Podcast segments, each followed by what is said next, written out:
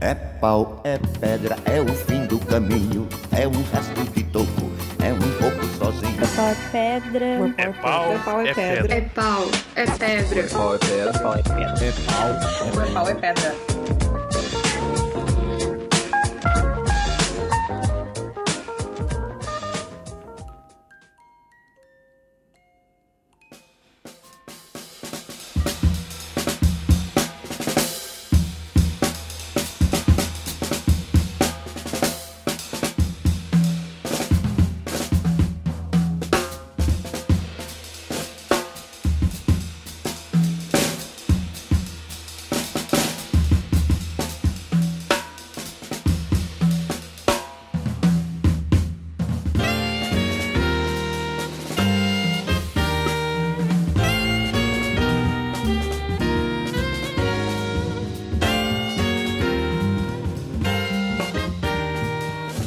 Sejam muito bem-vindos e bem-vindas a mais um É Pau é Pedra, o podcast colaborativo da Cracóvia. Eu sou Vanessa Vieira, serei sua host nesta noite, neste dia, nesta tarde de gala, em que vamos falar, como vocês já viram no título do episódio, do Oscar 2021.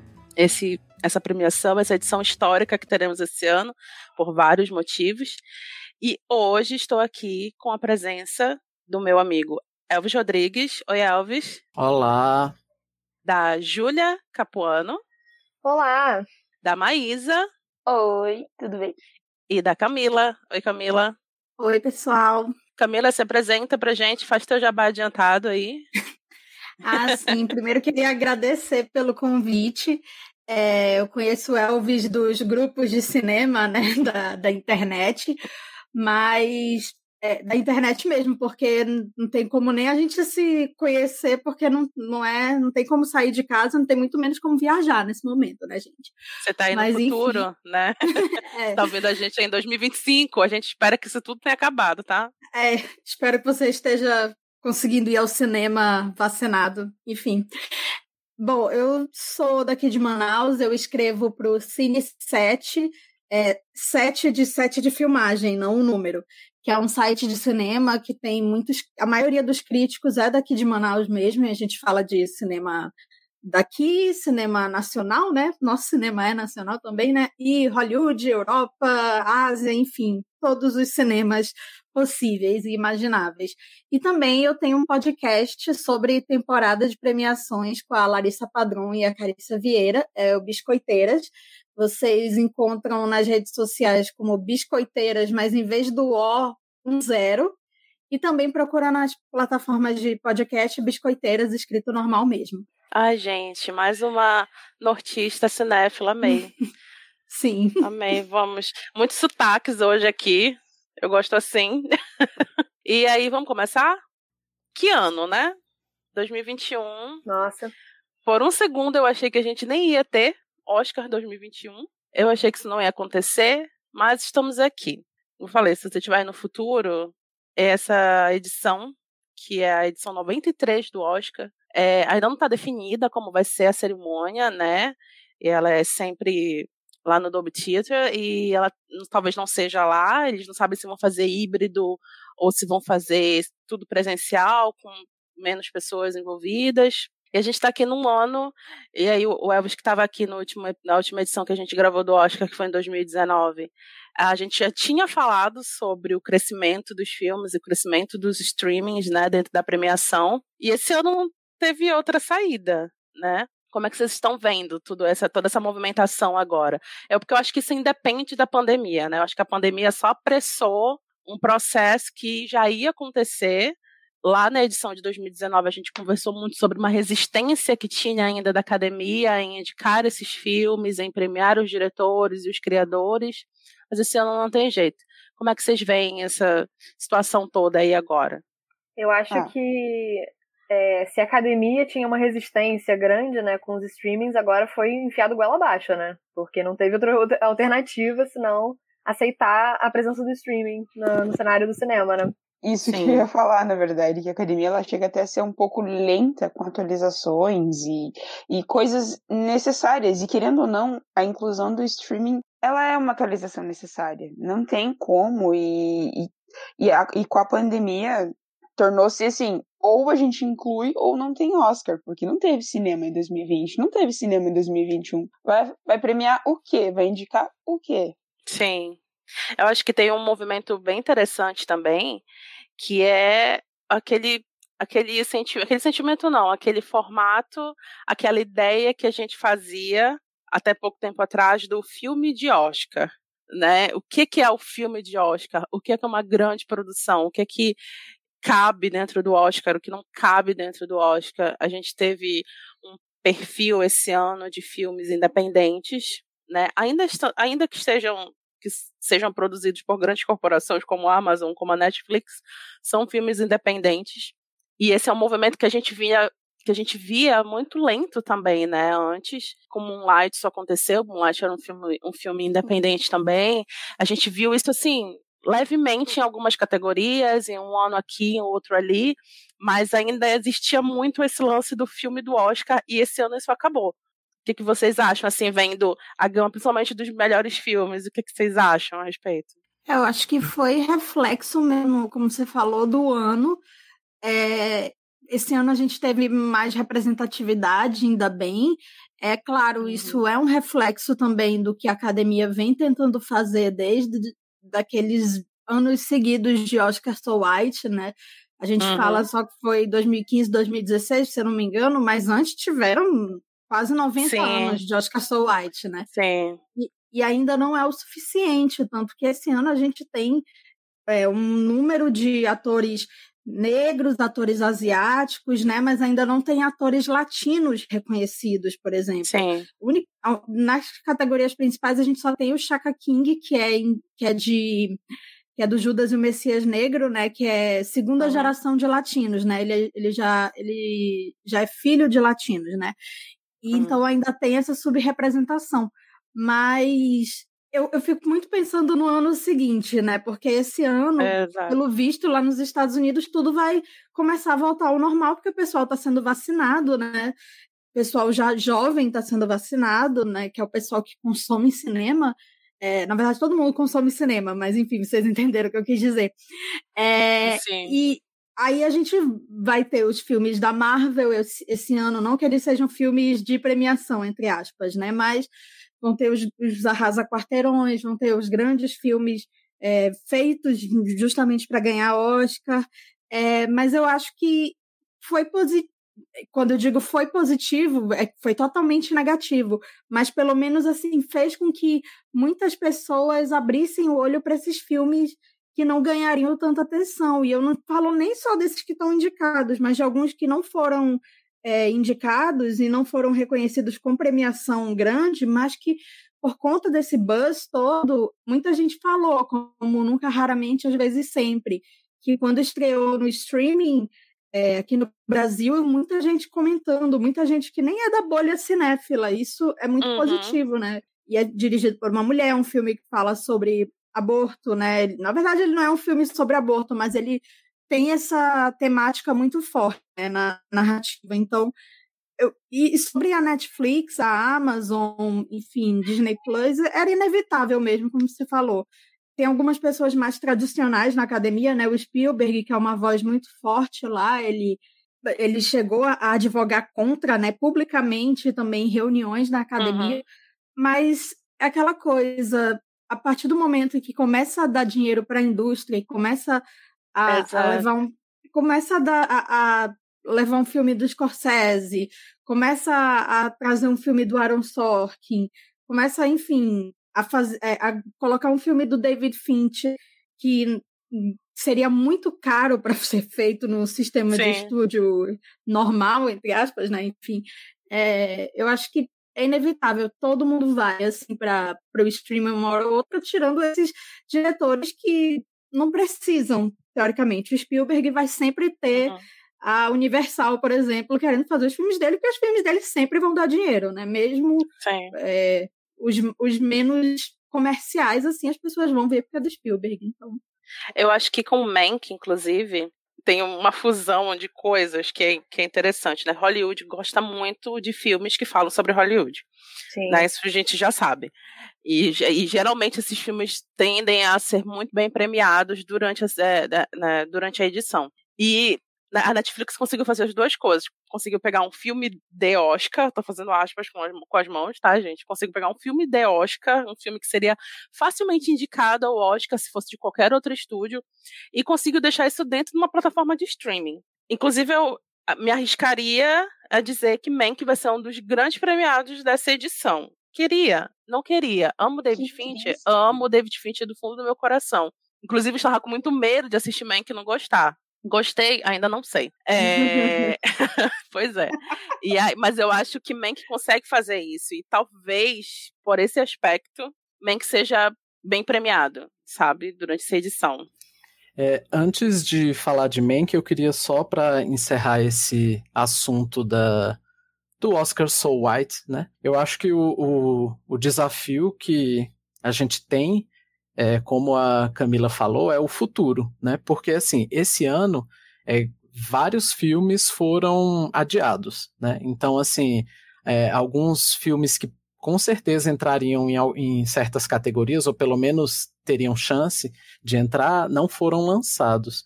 E aí, será que foi só por isso que a gente teve todo esse espaço para é, filmes dirigidos por mulheres, é, filmes dirigidos por pessoas de cor e tal? Ou é, como a academia vai fazer para conseguir manter isso, né? Falando friamente, eu acho que foi só por isso mesmo. eu acho que tem um movimento, sim. Eu só acho que, que só... a, indústria, a indústria faz esse movimento muito lento. E a gente vai ter visto, pelo menos na última década, digamos assim, um movimento muito lento em relação a isso. Né? Aquela, aquele tipo de coisa que a gente vê refletida numa outra geração, né? culturalmente falando, é aquele tipo de coisa que a gente se vê só acontecendo numa próxima geração. A pandemia veio e acelerou esse processo, talvez para esse ano só, na minha opinião, né? Acho que acelerou esse processo para esse ano, porque não tinha outra, outra chance. Mas também acho, como a Camila falou, tipo, no momento em que um Scorsese faz um filme para Netflix, acabou, entendeu? Você zerou a vida. O Scorsese faz um filme para Netflix. Ele tem produções para Netflix, não é só ele tem aquele filme do aquele documentário do Bob Dylan também, né, que acho que é produção dele. Ele tá envolvido com isso, tipo, desculpa Spielberg, mas sabe, não dá. E ao mesmo tempo, eu acho que no ano que vem, ou talvez até no segundo semestre desse ano, a gente já vai ter uma enxurrada de grandes produções. Uma enxurrada, assim, uma coisa talvez como a gente nunca tenha visto há um bom tempo, né? De grandes produções, de grandes filmes, filmes que a gente considera filme de Oscar, como eu estava falando no começo. E aí eu acho que, sabe, foi só um pequeno momento de cooptação e que isso vai passar, mas isso sou eu sendo super E não, e não isso, né? Eu, mas eu realmente acho que vai ter um boom, sim, mas não por causa disso, mas também porque a pandemia trouxe outras formas de fazer filme, né? Eu vou colocar aqui minha menção honrosa, porque, sim, aquele, esse filme mora no meu coração e eu fiquei muito triste que ele foi muito premiado, mas ele não chegou no Oscar. Malcolm and Mary, do próprio Netflix, que é um filme sensacional e que foi feito de uma forma totalmente diferente, totalmente nova, trouxe novas possibilidades para o cinema, né? Tipo assim, possibilidades no sentido de não ser aquilo que a gente está habituado a ver dentro da produção de um filme. Então eu realmente acho que vai ter essa, esse boom que você disse, e também vai ter um boom porque vai ter essas diferentes formas de criar um filme. Então eu acho que vai ser um negócio bem insano.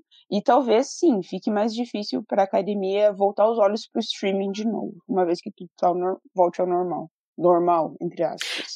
E é curioso também, né? Porque os filmes independentes sempre estiveram aí, eles sempre existiram, né? Sempre foram.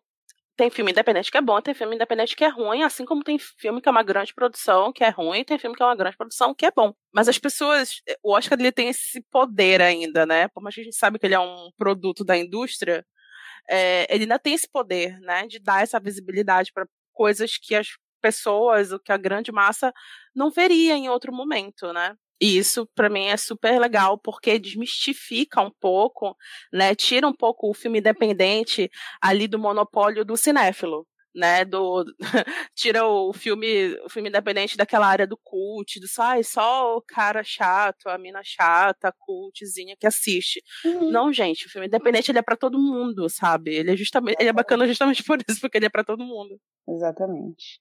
Eu acho, inclusive, interessante se a gente for, né? A gente vai entrar ainda nessa discussão, mas é, analisando assim é, friamente os, os indicados a melhor filme, o Mank, que é o mais que tem cara de, né, de Oscar bait, ele, na minha opinião, ele é até o mais inexpressivo desses filmes, porque tem tantos filmes excelentes Sim. que acho que Sim. em outros anos não teriam tido oportunidade. É, talvez, é, não sei, posso, pode ser uma aposta que na, as cegas, talvez, não sei, mas eu acho que se fosse outro ano, o Mank é, teria grandes chances de ganhar. Esse ano eu acho que ele não ganha melhor filme, acho que ele não, não é nem é, é, é um dos favoritos a ganhar, né? Então é interessante reparar essa, essa curva, digamos assim. Sim, se ele ganhar eu vou ficar Só... muito triste.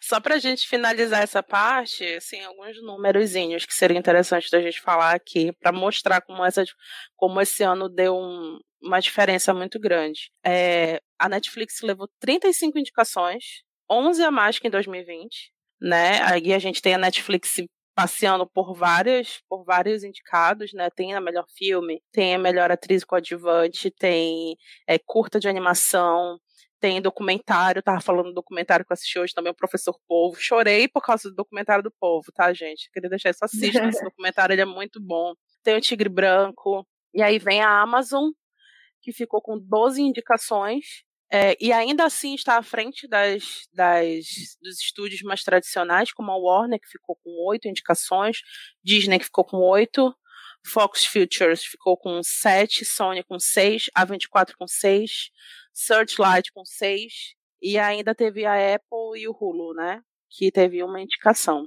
Então, eu amo, eu amo esse destaque da A24, que é uma produtora ótima. Sim, sim. Então é isso. Vamos aos filmes? Vamos. Deixa, gente, deixa eu me mexer um pouquinho. Cruzar um pouquinho a perna. Ai, meu Deus. Eu tô tal qual o Mank, trabalhando enquanto está com a perna imobilizada. De cama. Mas você tá tomando alguma coisa, fazendo Vive... algum... a vida, a vida imita a arte. A vida imita a, a vida imita a arte, exatamente. Tô, tô aqui vivendo por esse episódio, gente. Tô sentindo na pele. na perna. É, a gente vai, a gente vai sobre os filmes, a gente vai aqui nessa sequência que o Abis colocou na pauta mesmo, que eu acho que já dá pra gente ir se guiando, tá?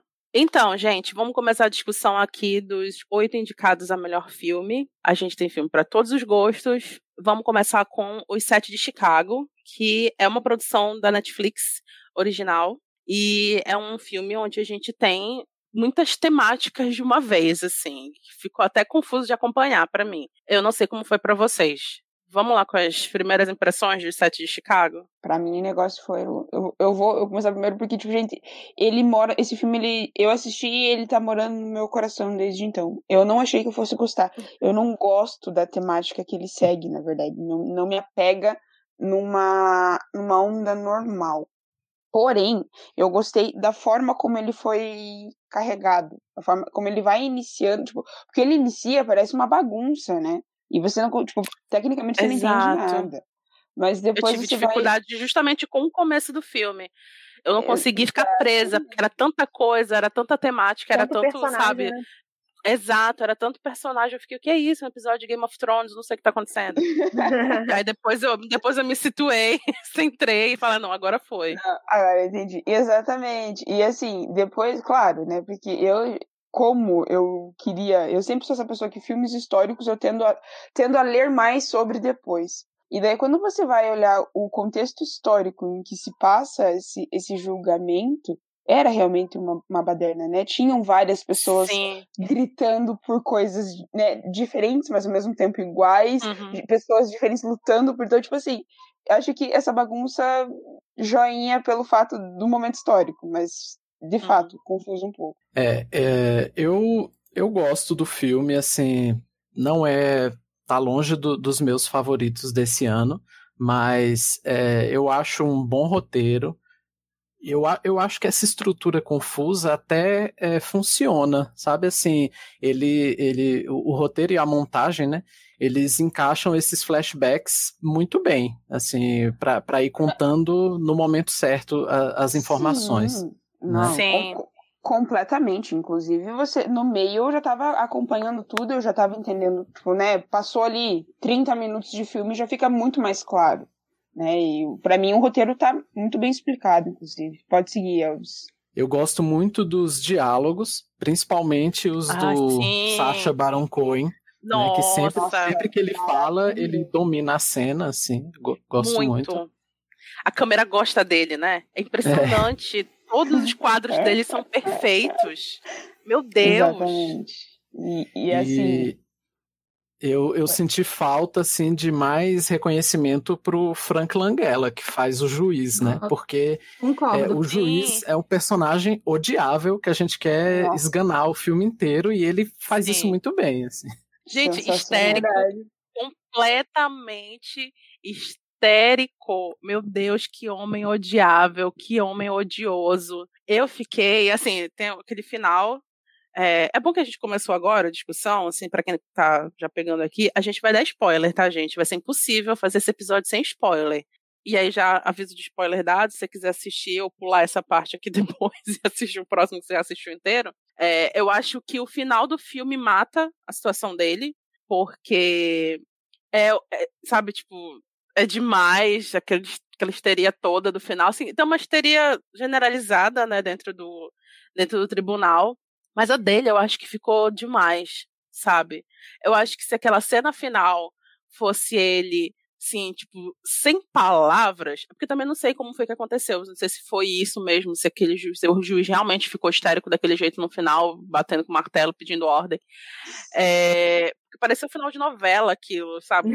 Um negócio esquisito, foi esquisito. Eu acho que teria tido mais impacto se ele tivesse ficado perplexo ali, olhando sem saber o que fazer. Aí eu, eu teria comprado mais. Mas eh, realmente me incomodou muito aquele final, assim, dele gritando e pedindo ordem, e, e o menino, sabe, lendo a lista dos mortos. Em outro contexto teria sido emocionante, mas eu achei só brega mesmo. Eu dei uma lida sobre o contexto, né, depois de assistir ao filme, e aí eu tava vendo que parece que o, o juiz não fica muito longe do que era de verdade mesmo, não. Ele era. Ele foi, foi fielmente representado, digamos assim.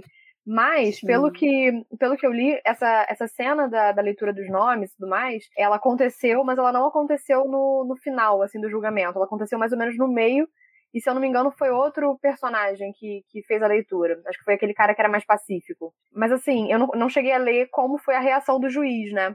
É, uhum. em relação a, a, a, esse momento no julgamento original. Mas assim, imagino que tenha sido uma cena de caos mesmo, porque todos os outros, outros momentos de baderna a gente tem o, o, o juiz interferindo e a, os guardas indo lá e contendo a, pessoa, né? E dessa vez não teve, né? Pelo menos no filme não teve ninguém sendo contido, tava todo mundo lá, todo mundo levantando, enfim. Sim. É, é impressionante. Para mim, o set de Chicago ficou muito marcado. Eles esfregam na nossa cara filme inteiro, do início ao fim, o privilégio branco, né? É um negócio Demais. assim de ficar com a cara no chão, morrendo de vergonha, porque ele esfrega privilégio branco na nossa cara o tempo inteiro. Todos os outros personagens brancos falam e fazem e o que sabe tudo que é possível. E os personagens negros não podem dizer absolutamente nada. Hum. É não. angustiante, é sufocante. Só o fato de ter de, de ele ter sido inserido ali pelo puro fato que, tipo, né, depois fica provado que ele não tem nada a ver Sim. com a Coca, né? Mas, assim, só o fato dele ter sido inserido ali eu acho que já teria um, pe um pezinho racial ali, toda, né, todo envolvido dado um momento, assim. E, as, isso... e o, desrespeito de, o desrespeito dele pelo sistema é maravilhoso. Toda vez que ele abre a boca, Nossa. eu fico perfeito. Falou tudo, Nunca errou. Nunca errou. E eu não sei, eu não sei porquê, assim, mas nossa, todas as partes assim em que o juiz foi extremamente preconceituoso, eu me senti extremamente mal, assim. Nossa, foi, foi horrível. Uhum. Tipo, de assistir, sendo mulher, sendo negra, eu fiquei tipo, cacete, é muito, muito, muito, muito pesado. Assim. Pra mim, pesou muito. E depois eu também eu acabei imagino. lendo que ele não ficou um dia é, preso e amordaçado. Ele ficou alguns dias preso e amordaçado no tribunal. Era o único preso, né? Os outros não estavam presos. Exatamente. É tão tipo, revoltante isso. Ele foi restringido e amordaçado por algumas vezes durante. Nossa, eu, eu olhei e fiquei assim, cara, não, não dá. Tipo assim, é, é um negócio muito que faz a gente pensar bastante, inclusive. É, literalmente exigindo direitos constitucionais que estavam ali sendo negados a ele na frente de todo mundo, de toda a sociedade, né? Porque vários atores, vários agentes da sociedade civil estavam ali presentes, né? A mídia estava ali presente. Ele estava tendo todos os direitos dele garantidos pela Constituição negados e ninguém fazia nada. É, para ainda depois, no apelo do, do advogado da, da, promotoria, ele dizer: não, você é a primeira pessoa em toda a minha vida que diz que eu estou cometendo discriminação. Você fica, Nossa. Tipo, amado. a melhor ah, parte. Pronto. Deixa os autos é, registrarem que eu sou a segunda. Exato, maravilhoso. A melhor parte. Nossa. É assim, eu tive eu não sou tão fã do filme, eu gosto muito do trabalho do Sorkin como roteirista. Assim, a rede social é um dos meus filmes preferidos. Eu acho que a parceria dele com Fincher, né? Inclusive, Fincher está uhum. indicado esse ano nesse, nesse filme e também a parceria dele com Danny Boyle, que tem um estilo bem diferente do Fincher, do Steve Jobs é muito boa, assim, ele, ele consegue fazer com que filmes é, que poderiam ter um tom bem teatral pelo excesso de diálogo sejam cinematográficos, né? Ele, uhum. ele e ele cria personagens assim muito complexos, assim que você detesta, mas você fica é, você fica fascinado, né? Na rede social é isso, né? E falando em personagens que a gente detesta e fica fascinado, penso muito no último filme dele, o acho que é A Grande Jogada, que foi o filme que ele dirigiu primeiro com a Jessica Chastain, na verdade, o primeiro filme que ele dirigiu, que eu gosto, muita gente não gosta daquele filme, não sei se eu gosto mais por mérito da Jessica Chastain, está muito bem no filme, mas também aquela coisa, diálogo, diálogo, diálogo, diálogo. Só que a direção dele eu não acho tão atrativa quanto é, nesse filme quanto foi no primeiro, pelo menos era promissora no primeiro. Eu acho que ele tá muito mais sentimental nesse filme. Ele, é, esse final, eu, eu concordo com a Vanessa, eu achei bem brega. Eu fiquei assim. Parecia assim que ele, ele falou ele falou assim bom se eu não ganhar meu Oscar agora não vai ser nunca porque eu vou voltar até o mérito dele foi que ele fez assim um ator que eu detesto. Assim, eu gostar desse ator que é o Ed Redmayne, que eu acho que ele tá bem no filme. Na verdade, todos os oh, atores estão bem. gosta do Ed Redmayne? Nossa, eu ia falar sobre oh, gente. Mas ele tá super bem no filme. ele tá. É. Ele tá, e assim, eu fiquei lembrando muito, é engraçado o Ed Redman, ele tá sempre nesses filmes, assim, com um tom um pouco panfletário, é, e eu não, tô, eu não tô criticando, né, mas na hora que tá tendo aquele diálogo entre ele e o advogado, durante a fita, né, ele tá rodando a fita do que foi gravado lá dele, Uhum. Ele tá uhum. respondendo as coisas e tá tudo com muita convicção. Eu falei, gente, ele vai sair cantando Red and Black de Miseráveis a qualquer momento.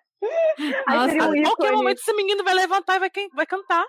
Seria um é, ele, tava, tava... ele tava ficando vermelho e eu tava, meu Deus do céu. Eu tava tão agoniada. né? Exato. Eu tava tão agoniada é. de ouvir ele falar com sotaque americano. Tá, tá tão errado isso, meu Deus. É, exato. Não, tava muito bem feito. Muito bom, né? Eu até, eu até coloquei aqui que, tipo, meu. É que, na verdade, eu só assisti ele em filmes, tipo, filmes muito é, pontuais, né? Então, por exemplo, ele sempre interpretou uns, uns personagens mais introspectivos e uhum. diferentes. Uhum. Ele sempre bota umas coisas diferentonas, né? Tipo, por exemplo, a garota dinamarquesa, em que ele tá uhum. toda, toda a problemática que ele traz, e ver ele como líder do povo, desenvolto e americano, ele ficou muito Sim. bem americano. Eu fiquei tipo, choque. E... Deveria ser americano, querida. E o personagem dele foi marido da Jane Fonda, curiosidades. Exatamente. Sério? Meu Deus, eu, eu perdi isso. Que incrível. É revolucionária, né? Casou com. É Sim, perfeita, gente. Jane maravilhosa, né? Tocaram ideias sobre ser preso, né? Sobre. Enfim, né? No caso dele, ele sofreu bem menos, né? Que o. Que, que outros personagens ali. Mas o Sacha Baron Cohen, eu não acho que ele é o melhor do elenco para ser destacado pela academia. Eu gosto mais do Mark Rylance e do Frank Langella, que realmente está uhum. detestável. Uhum. E não sei se vocês já viram entrevistas do Frank Langella, ele parece ser uma pessoa muito doce, assim, muito. Sim. Nossa, foi um susto para mim ver ele nesse personagem, porque ele tem uma fala muito doce, assim, naturalmente. Eu fiquei tipo, meu Deus, como é que eu vou odiar esse homem? Mas eu consegui. Sim, ele inclusive fez o meu pai no teatro, né? Peça que baseou meu pai. Então, uhum. Tá tudo é, conectado, que loucura. É, tá tudo conectado. Os temas, né, como tá né, no, na pauta, estão uhum. muito conectados, né, assim, Sim. também, além desse filme que tá indicado em outra categoria, é o filme da Billie Holiday, que também É, uhum. é um filme que tem tribunal também. Mas eu, eu não sou muito apaixonada por esse filme, não, pelo set de Chicago. Eu, eu fiquei assim, eu tava com medo do Aaron Sorkin ganhar a melhor direção no Globo de Ouro, eu fiquei nervosa. Ela ficar nervosa Globo de Ouro, que tristeza, né? Assim, ah, eu sou é... assim também, amiga. Eu sou assim também. A última alegria que o brasileiro teve, que o mundo teve. Foi Parasita. Foi Parasita, gente. Não tem como, Exatamente. é muita expectativa em cima do negócio, entendeu? Deixa eu dar muito alto. Mas eu, é. eu, eu assim, é, não, não indicaria como melhor filme. Eu acho que tiveram outros filmes esse ano mais interessantes, é, como, por exemplo, o Destacamento Blood, Uma Noite em Miami. Mas, uhum. assim, é aquela coisa: o pior filme desse ano que a gente vai falar, para mim, é Mank. Só que também não é um filme horrível.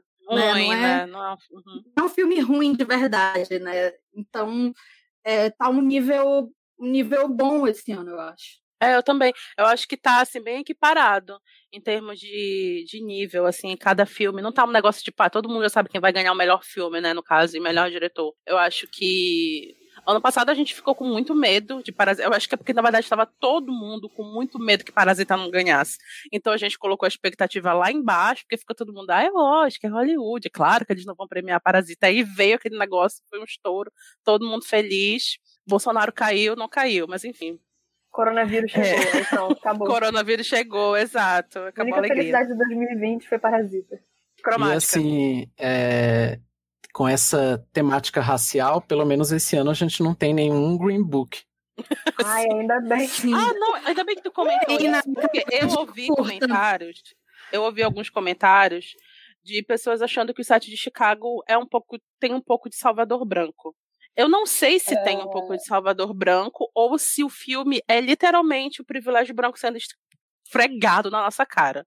Eu acho que tem uma diferença. Green Book não. É o Salvador Branco, assim, é tipo o filme típico do Salvador Branco, né? Mas eu não sei se eu consigo, se eu conseguir achar isso de O Sete de Chicago. Eu acho que não. Eu não identifiquei, pelo menos, sei lá. Uhum.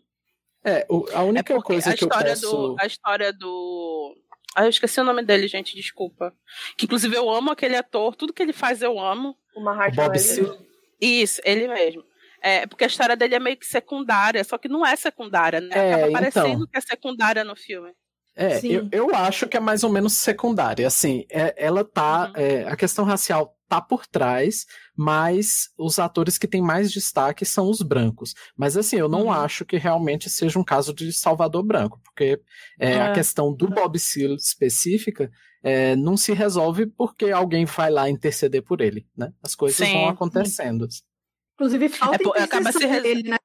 É, e acaba se resolvendo porque a situação fica tão absurda, tão louca na cara de todo mundo que o juiz fica sem escolha do que fazer né? Ele tem ou, ou ele toma uma decisão ali, ou tipo a carreira dele acaba naquele como na verdade, pelo menos pelo que eu li depois, a carreira dele ficou bem prejudicada, né, por causa do, do que aconteceu durante esse julgamento.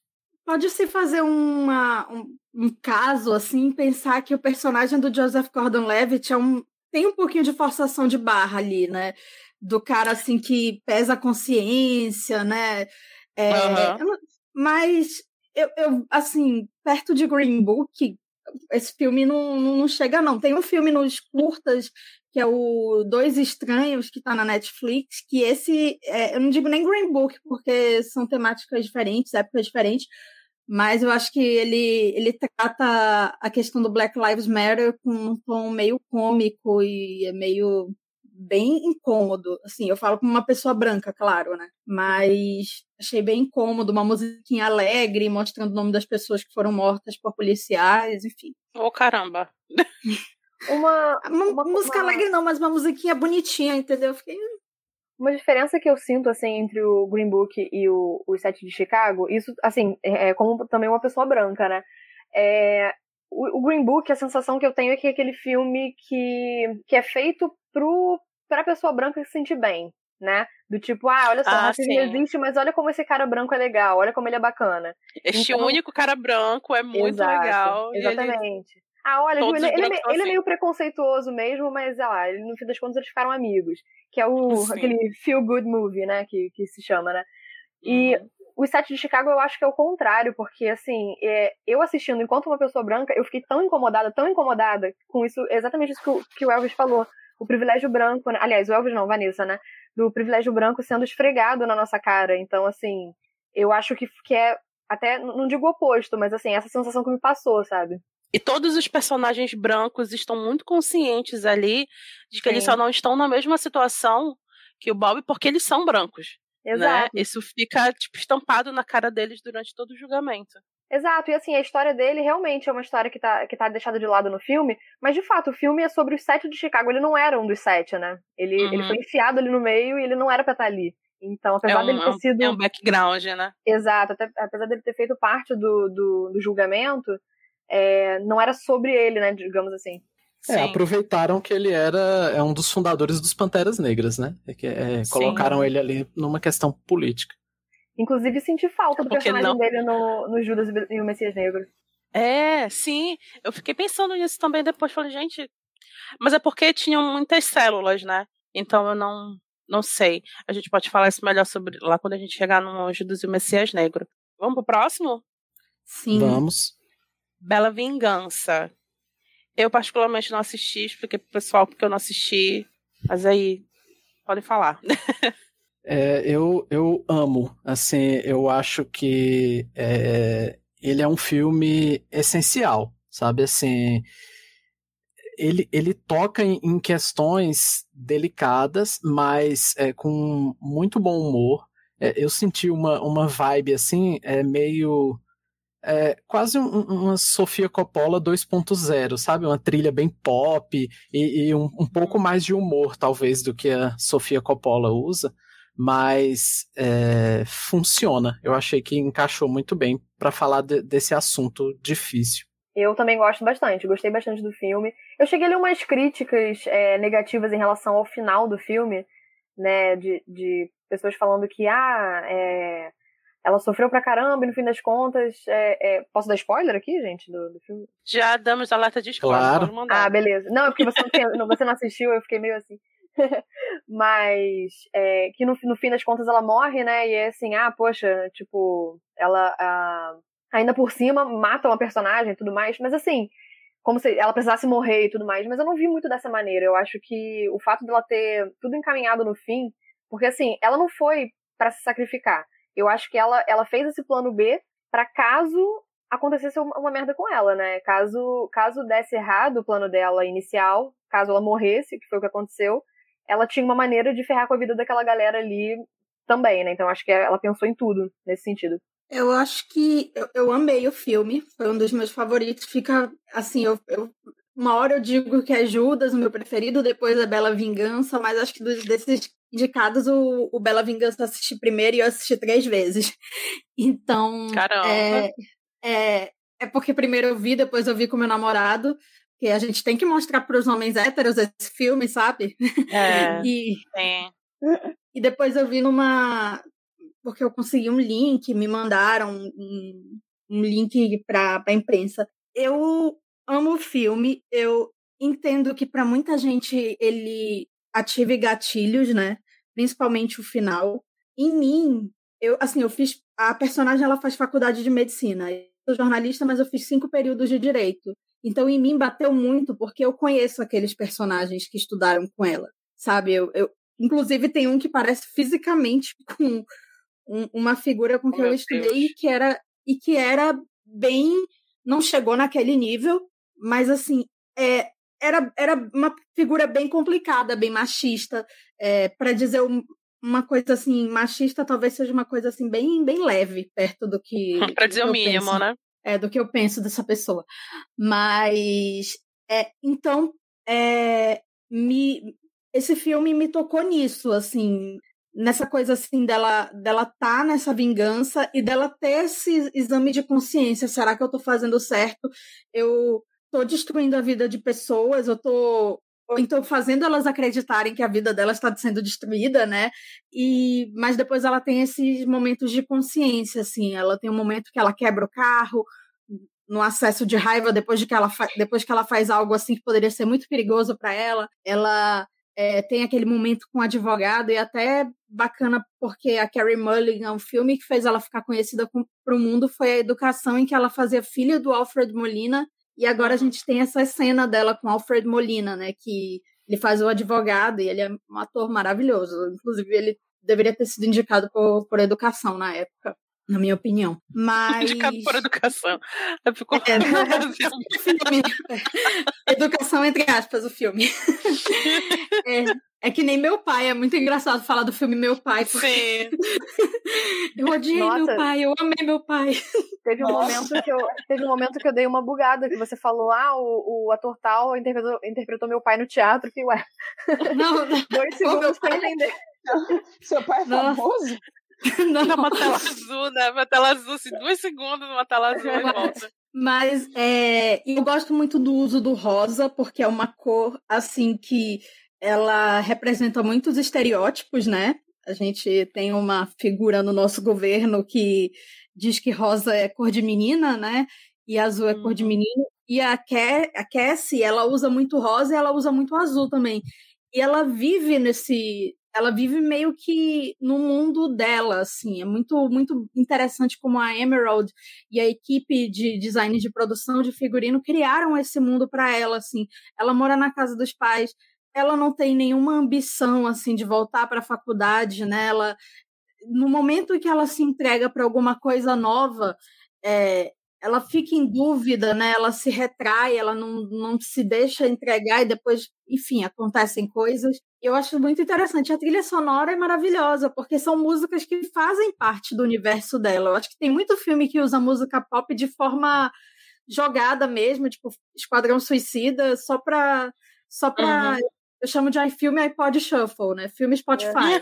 É, é um videoclipe. Só pra pois é, você é, poder curtir a música no meio do filme. Gente. É, no trailer, assim. E nesse a gente tem Spice Girls tocando na rádio, a gente tem a Paris Hilton, né? Que são músicas que provavelmente faziam parte do universo dela quando ela era jovem, e músicas que remetem. É, o, a música da Paris Hilton aparece no momento em que ela tá feliz, que ela tá, que ela tá pensando que as coisas vão começar a dar certo para ela. Então, é, eu gosto muito, eu gosto muito do filme, de como o filme mostra que o cara bonzinho quebra esse estereótipo, né? De que o, o abusador nem sempre é aquele cara, o, só o topzeira, não sei o quê, né? Pode ser uhum. o, o, cara legal, o cara, o cara que te leva pra, pra ver filme 11 vezes. boa, parte do, boa parte das vezes é, né, inclusive. Pois é.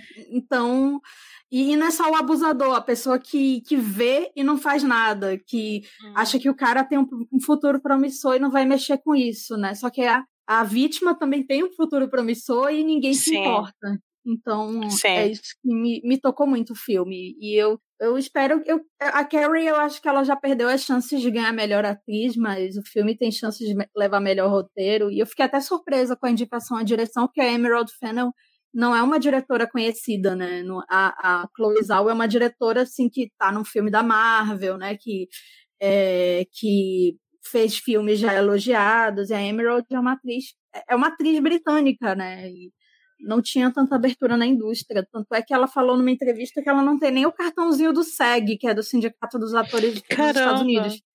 Ela nunca trabalhou nos Estados Unidos, então. Sim. Mas enfim, falei demais, eu fico muito empolgada falando desse filme, gente. Não, gente, é isso. Inclusive, tu me convenceu a assistir. Você não vou assistir agora, uhum. mas eu estraguei um, o final pra um tempinho você, eu vou assistir. Não, não, tá tudo certo, gente. É eu não tenho, é assim, é tanto problema com spoiler, tá? Tipo, que eu acho que isso é importante também. Acho que nesses filmes todos aqui também é, tem esse lance. E, e, eu li um dia desse uma parada que me chamou muita atenção, tipo, a respeito de spoiler. Tipo, é, é, é legal dar spoiler? Não é legal dar spoiler. Mas se, to, se toda a trama, se tudo sobre uma peça, seja sobre um episódio, sobre uma série, sobre um filme, tá baseado. Toda a tua experiência com uma obra vai ser estragada por causa de um spoiler, então tem alguma coisa errada ali. Né? alguma coisa que não vai ser tão legal assim. E não, e não só isso, assim, também a temática do. A temática do filme, a primeira, a primeira vista, pode parecer um pouco um pouco assustadora, porque é, um, é uma realidade é uma realidade meio complexa, né? Mas a forma como eles tratam isso de, a, a luta contra isso é uma coisa necessária que talvez né, o espectro trazido torna isso um pouco mais é, assistível. Não sei se Sim. eu consigo me fazer expressar, mas eu acho que é basicamente Não, isso. Assim. Eu acho que é isso, tipo, acaba tendo um papel meio educativo, né? Tanto para mulheres muito, quanto para homens. Muito, muito, é, eu sempre digo assim que algumas coisas servem para educar a gente a se proteger mais, a estar mais atenta, e também tem um papel de fazer os caras assistirem não só caras, né, gente, as pessoas em geral, porque pessoas são abusivas, né, não só homens, às vezes mulheres são abusivas também, sabe, dar aquela educada na pessoa com uma coisa com que não é uma palestra, com que não é uma pessoa falando, tá assistindo uma obra e aquilo ali te toca em, em lugares diferentes por dentro, né? A gente deveria parar para ver as pessoas, sim, mas a, a arte ela serve para isso também, né? Sim, muito, muito mesmo. É, na linha do que a Camila estava falando, eu, eu gosto muito da trajetória do Ryan, né? Que é o, é o personagem do Bo Burnham. É, ele parece ser uma pessoa legal do início até quase o final. E aí a gente descobre que ele participou da, da situação no passado, né? Pode ter sido só como um espectador, mas ele estava ali e não fez nada. E, e, assim, a gente até poderia discutir se isso poderia ser perdoado, porque anos se passaram, as pessoas elas amadurecem, mudam, né? É, porém, quando o policial é, aborda ele e ele finge que não sabe de nada, para mim fica bem claro que o que importa, o que vem em primeiro lugar é o brother, né? Nossa, com certeza, é verdade. Sim. E às e vezes a própria precisa... reputação também, né? Sim, é, ele é um médico, né? Ele é pediatra, né? Se eu não me engano. E é, é uma cidadezinha, né? Aquela coisa, todo mundo se conhece. Né? Tem, é, ela não fala exatamente onde é, mas fica implícito que é uma cidadezinha, uma, uma cidade dessas americanas que não é tão grande, né? Que, que tem uma comunidade, né? Ou que as pessoas da mesma bolha se conhecem. É, tanto que ele vai parar lá no café onde ela trabalha. Mas eu acho legal que a Emerald não precisa mostrar nenhuma cena de abuso de forma física, assim, de forma explícita. A gente não precisa ver o abuso acontecendo para saber que ele aconteceu. E isso é, é algo que no cinema, quando se trata de estupro, quando se trata de desse, desses temas mais é, que, que causam, que ativam muitos gatilhos nas mulheres, né? É, é muito, muito interessante. Ela não precisa em nenhum momento, ela usa por meio de diálogos, né? Ela mostra por meio de diálogos, com exceção da última cena, mas aí na última cena também é, é meio que uma missão suicida ali, né? É, é complicado. Fica aí o, a dica para todo mundo assistir, quem não assistiu, né? Vamos respirar e, e assistir o filme, porque ele aparentemente. Aparentemente não, né, gente? Claro que a pessoa falando aparentemente, o filme está indicado pro Oscar, é um filme necessário de se assistir. Agora vamos pro próximo. É, Judas e o Messias Negro. Eu começo falando, dizendo perfeito, fez tudo, maravilhoso, sem defeitos. Nunca errou, certíssimo. Concordo. gente, o que falar desse filme?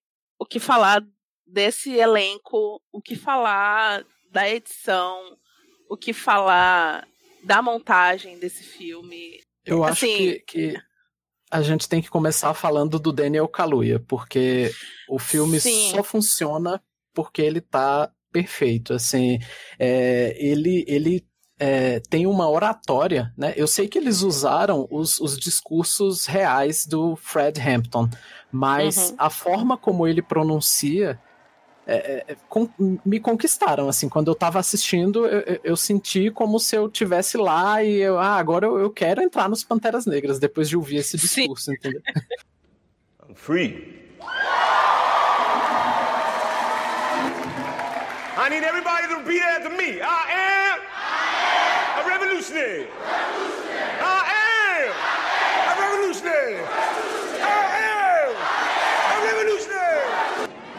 They can't never stop the party unless they stop the people. Well, ain't you high? Ain't you high? I'm high off the people. I'm high. I'm high.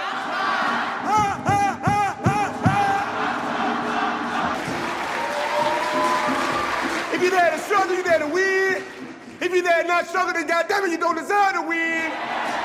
Sim, e é louco porque uma discussão a respeito de quem é o protagonista nesse filme, né? Se o protagonista é ele ou se, né, se é Jesus ou se é Judas. E é, isso fica confuso em certos momentos, porque eu acho que eles têm um tempo de tela muito igual também. Eu amo o Lakeith, amo já desde muito tempo. Assim, é quem acompanha Atlanta aí já algumas temporadas atrás, sabe o ator incrível que ele é. Mas o Daniel Kaluuya, toda vez que ele aparece na tela, ele tem uma presença. É um né? acontecimento, é um acontecimento. É, cada, cada, sabe, cada frame dele na tela é um acontecimento. Eu acho que o roteiro pede mais dele também, né? É claro. É, ele, o personagem dele é mais ativo do que reativo, mas ele simplesmente está perfeito. Ele, eu acho que ele ganhou, não foi no SEG, ele ganhou o prêmio. E eu não vejo uma outra. É, e eu fico me perguntando se ele se ele se ele vai perder por conta do, da homenagem póstuma que o Chadwick vai receber não, mas eu... ele tá como coadjuvante, o Chadwick como ah, é, principal. Ah, é verdade, como principal, verdade, verdade. O que eu acho é que talvez eles, pud... eles tivessem inscrito ele na categoria principal se não fosse o Chadwick. É, exato, era isso, é. Que, eu ia, isso que eu ia comentar, tipo, da minha confusão com o Chadwick foi essa, porque eles dois acabaram entrando na categoria de melhor ator coadjuvante. Às vezes isso é um acerto ali com a produção, né, acontece muito isso em série, quando o elenco é muito grande, de combinar de nenhum ator ficar indicado como melhor, e aí todo mundo concorre junto. Mas eu acho que tranquilamente ele levaria melhor ator se não fosse a homenagem póstuma ao Chadwick. Com certeza ele levaria. É, no caso do Lakeith, parece que foi uma confusão. Você sabe explicar, Camila? Então, nem o Lakeith sabe o que aconteceu, porque no dia da indicação Oscar ele postou assim, gente, eu não sei o que aconteceu, mas dane-se. Foi a melhor reação. Tô nem aí, tô no meu nome, tem meu nome lá. É, assim, eu, eu acho que ele foi muito votado nas duas categorias, porque você pode votar na categoria que você quiser no Oscar, né? Não é que nem no SEG que você tem que preencher lá o, o já tem a lista e tal. No, no Oscar, tanto é que já aconteceu da Kate Winslet ganhar Globo de Ouro de coadjuvante e aparecer no Oscar de principal. A Catherine Zeta-Jones por Chicago foi indicada como principal, ganhou o Oscar de coadjuvante. Então, é, é, pode, pode acontecer isso. Mas no caso dele, não teve nenhuma campanha colocando ele como coadjuvante. Então eu fico pensando que as pessoas assistiram Judas, porque as pessoas já iam ver o Judas por conta do, do Daniel Kaluuya, né? Porque foi o uhum. último filme lançado nessa temporada e tá muito fresco na memória das pessoas. E o personagem do Lakeith, ele começa e ele termina o filme, né? E no o final é. tem aquele tem aquele momento em que você vê o personagem na vida real, né? E o que aconteceu com aquela pessoa, que é algo muito forte, né? Que, sentimentos aquela... mistos, né? Que esse que Nossa. aquele final são muitos sentimentos mistos que você fica ali dentro, fica se remoendo. Aqui em casa a gente assistiu em família, né? Minha mãe e minha irmã. O filme terminou, a gente ficou assim, tipo, uns cinco minutos olhando para a tela da TV. Sim. Ninguém falou nada. Sim. Foi cada uma pro seu canto chorar, olhar pro teto, pensar. Eu acho que até hoje a gente não conversou a respeito. De tão confuso que esse filme. Tantos sentimentos que esse filme te causa, que esse filme te causa é, ter começado e ter terminado com o Bill O'Neill, né? Assim, aquela Sim. fala dele, a última informação que a gente tem a respeito dele, que é dele ter se matado depois daquela entrevista. No dia que saiu, né? No dia que saiu a entrevista, eu fico pensando, meu Deus, será que ele premeditou isso? Será que ele não premeditou? Será que ele deu a entrevista porque ele queria se livrar disso tudo, dessa dor e, e se matar? E aí, sabe? Meu Deus, muitos eu sentimentos. Acho que eu acho que o Laquis trabalha muito bem essa culpa, essa dualidade, né, que a gente uhum. que, que vai crescendo ao longo do filme, que é algo que, por exemplo, no ele é um ator muito introspectivo, né? Esse papel ele é, é perfeito para ele. No filme da Billie Holiday tem uma situação semelhante de ter um, um personagem negro que está infiltrado no FBI, no FBI, na, na FBI é o, a divisão de narcóticos para investigar Billie Holiday. Só que ali transformou ele meio que um, um interesse romântico que parece que existiu na vida real, mas vira um grande, o filme vira um grande romance entre os dois, enfim. É uma questão assim que acaba tirando um pouco a atenção da Billie Holiday e essa dualidade não é tão bem trabalhada. Agora aqui é muito bem trabalhada e como o Elvis falou, os discursos do Daniel Kaluuya são é, muito enérgicos. Ele tá. Ele é maravilhoso. Tudo que eu vi dele eu achei brilhante. Corra foi meu uhum. filme preferido daquele ano. Não odeio a forma d'água. Fiquei muito feliz com o Guilherme Del Toro ganhando, porque ele é incrível. Mas é, fiquei feliz que ganhou o roteiro. Corra. É, e o Daniel Kaluuya tá, tá brilhante nesse filme. Ele é, eu acho que também tem aquela coisa assim do zeitgeist, né? As pessoas estão uhum. é, nesse momento e, vi, e veem esse personagem dele, veem tudo que está acontecendo no mundo, o que já vem acontecendo há décadas e décadas, mas tudo o que uhum. aconteceu é, com é, o caso George Floyd, com o caso Breonna Taylor, né? É, então, é, eu acho que ganhou uma nova dimensão esse trabalho dele. É, e eu acho que também tem uma coisa assim que o filme tem. Eu falei até no, no podcast das biscoiteiras é, que eu faço sobre, sobre o Oscar, que ele tem. O filme, a, o coração do filme é a relação dele com a personagem da Dominique Fishback. Oh, meu Deus, sim. Que é muito doloroso tudo que acontece, tudo que essa sim. mulher tem que passar, porque ela tá grávida e depois é, tudo que ela tem que viver, é, o trauma que ela passa, né? É... É, é, é, louco, porque fica uma mensagem de que o amor é revolucionário, né? Sim. Nesse filme, a relação deles é o que mostra isso, né? Sim, é, ela merecia tipo, indicação, a... acho. Muito, eu também achei, assim, achei, achei que foi uma pisada na bola feia não ter indicado ela. É, apesar dela também não ter tanto tempo de tela assim, né? Ela já aparece mais pontualmente pro final Sim. do meio pro final do filme. É, mas é, essa ele tá completamente focado na revolução, completamente focado nos panteras, é, e aí vem isso, transforma ele totalmente, né? Depois Sim. e a gente dá para ter um filme só dela, inclusive. é o no momento em que eu vejo aquele discurso do retorno dela, dele, né, lá, é, que, ele, que ela tá ouvindo todas aquelas palavras e ela tá olhando e tá vendo toda aquela multidão de pessoas ali, sabe, incendiadas pelas palavras dele, aquilo ali deixa ela completamente em pânico. Porque Sim. ela não tá perdendo só o líder dos Panteras Negras, ela não tá perdendo só o líder da revolução, ela tá perdendo o marido e o pai do filho Sim. dela. Sim. Que, que não nasceu ainda, né? E o filho dela. Que não nasceu, exato. O filho deles é, seguiu com o legado dos pais, né? é, que é uhum. algo seguiu com o legado do pai. É, inclusive, acho que ele se chama Fred Hampton também, o filho. E é bem, é bem, é, é, é assim, é um filme maravilhoso. Eu até falei assim, eu daria o prêmio de melhor filme fácil para ele. Eu não odeio Sim. Nomadland, tô de boa com ganhar, pode ganhar, vou ficar feliz. Mas Judas merecia. E pensar que o, o filho dele nasceu poucos dias depois, né, daquela nossa, sim. Cena, né? Sim. É, gente, assim, o final todo é, é, tipo, são socos seguidos no estômago que a gente vai levando. Quando a gente descobre qual era a idade dele, quando, sabe. Era isso que eu ia falar. Eu fico impressionado que eles eram muito jovens, gente. Ele tinha 21 anos Sim. fazendo aqueles discursos. A gente, com 21 Sim. anos, estava pensando se a gente tinha feito a universidade certa, estava no lugar Sim. certo. com 21 anos, eu estava deitado olhando pro teto, tirando ramelo do nariz.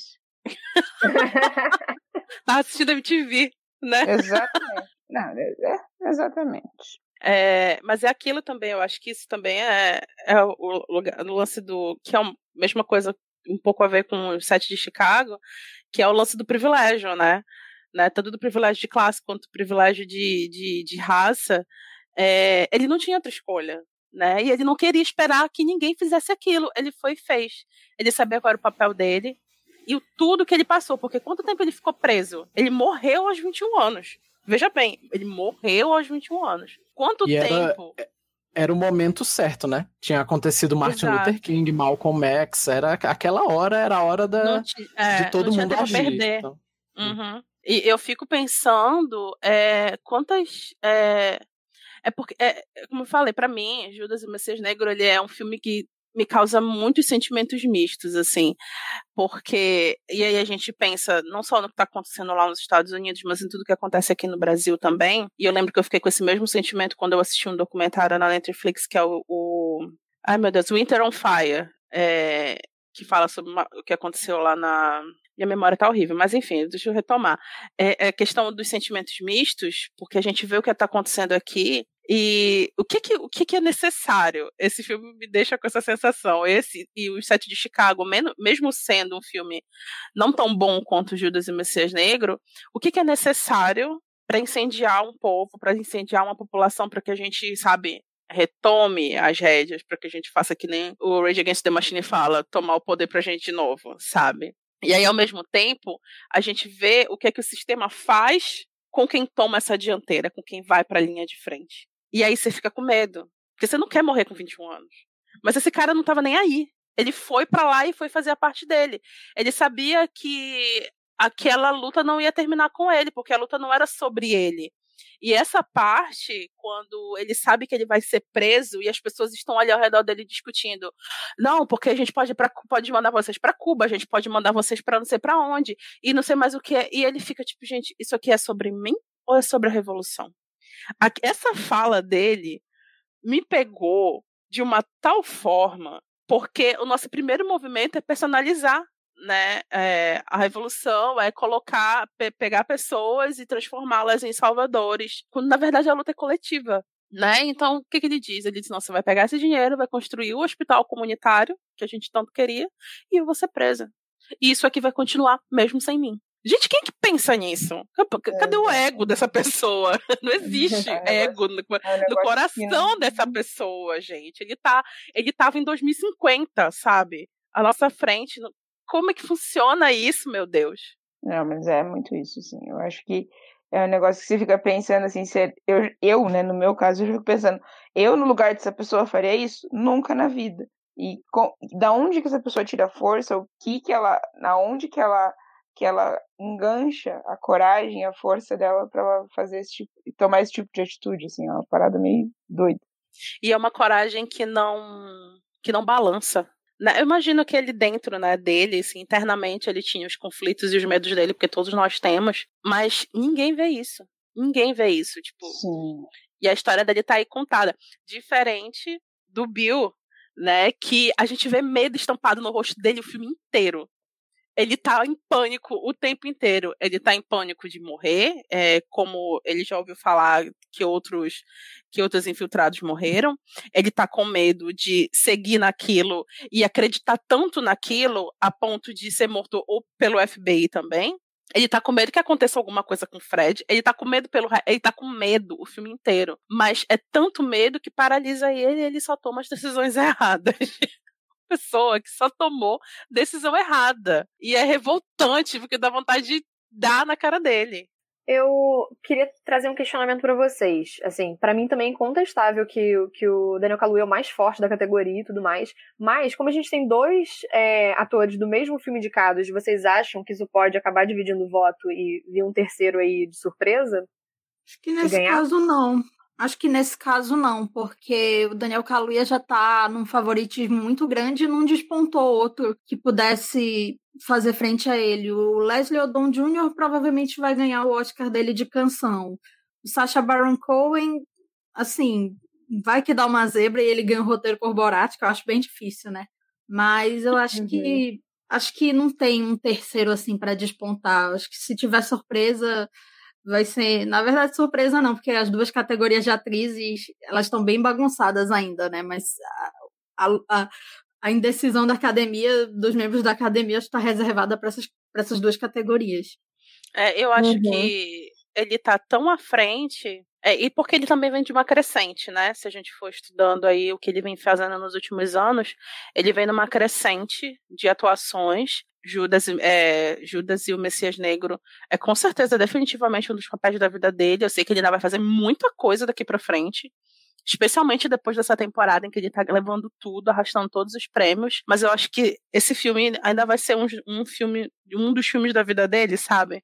Eu acho que acompanhando essa crescente que ele vem tendo, culminando neste filme, eu acho que nem se a gente tivesse, sei lá, esses outros grandes atores que são sempre indicados e reindicados, eu acho que não teria a chance dele perder, sabe, é, nessa categoria. É, eu também penso isso. É isso, então, Judas e Messias Negros, já enaltecemos. Foi o quê? Tipo, 30 minutos enaltecendo o filme. Merecidamente. Merecidamente. Vamos encarar Mank, então? É, É, gente. Ai. Ah. Que descida. Ai, meu Ai, céu. sim. Força, galera, Gente, vamos comecei- lá. Eu preciso fazer um parágrafo. Eu comecei esse filme três vezes. Eu dormi três vezes. antes de conseguir terminar. Entendeu? Tipo, eu começava a assistir. Eu começo a assistir a minha energia baixa. Assim, ó, eu começava a assistir a energia baixa. Nossa, é, é um negócio absurdo. E o pior é que eu gosto de Gary Oldman, eu gosto de todo o elenco. Não, não entendi. Gente, Não é entendi. justamente isso. O pior é isso. É que eu fiquei com o Mank, aquela situação. Eu amo David Fincher. Eu sou fã girl do David Fincher. O que o David Fincher lançar, eu tô assistindo. Ele, sei lá, foi produtor executivo, eu assisto. Aí Gary Oldman, que eu também sou apaixonada. Amanda Seyfried, que eu também gosto muito. Um elenco incrível. O que aconteceu? Afinal de contas. Cidadão Kane chorando sangue. Sim, Ah, e assim, o porque pior é que choras Orson Welles. horas, né? A gente não, não consigo explicar, sabe? Eu, eu gostaria de saber explicar o que, por quê, por onde, entendeu? Mas eu só de domi- eu não, eu não sei nominar o que que deu errado em Mank que não me pegou. Ah, eu acho que eu sei. Eu acho que é a história em si, porque assim, os bastidores do Cidadão Kane é, tem, eles, é, tem, muita, tem muita história interessante, muita, muita fofoca, muita curiosidade interessante.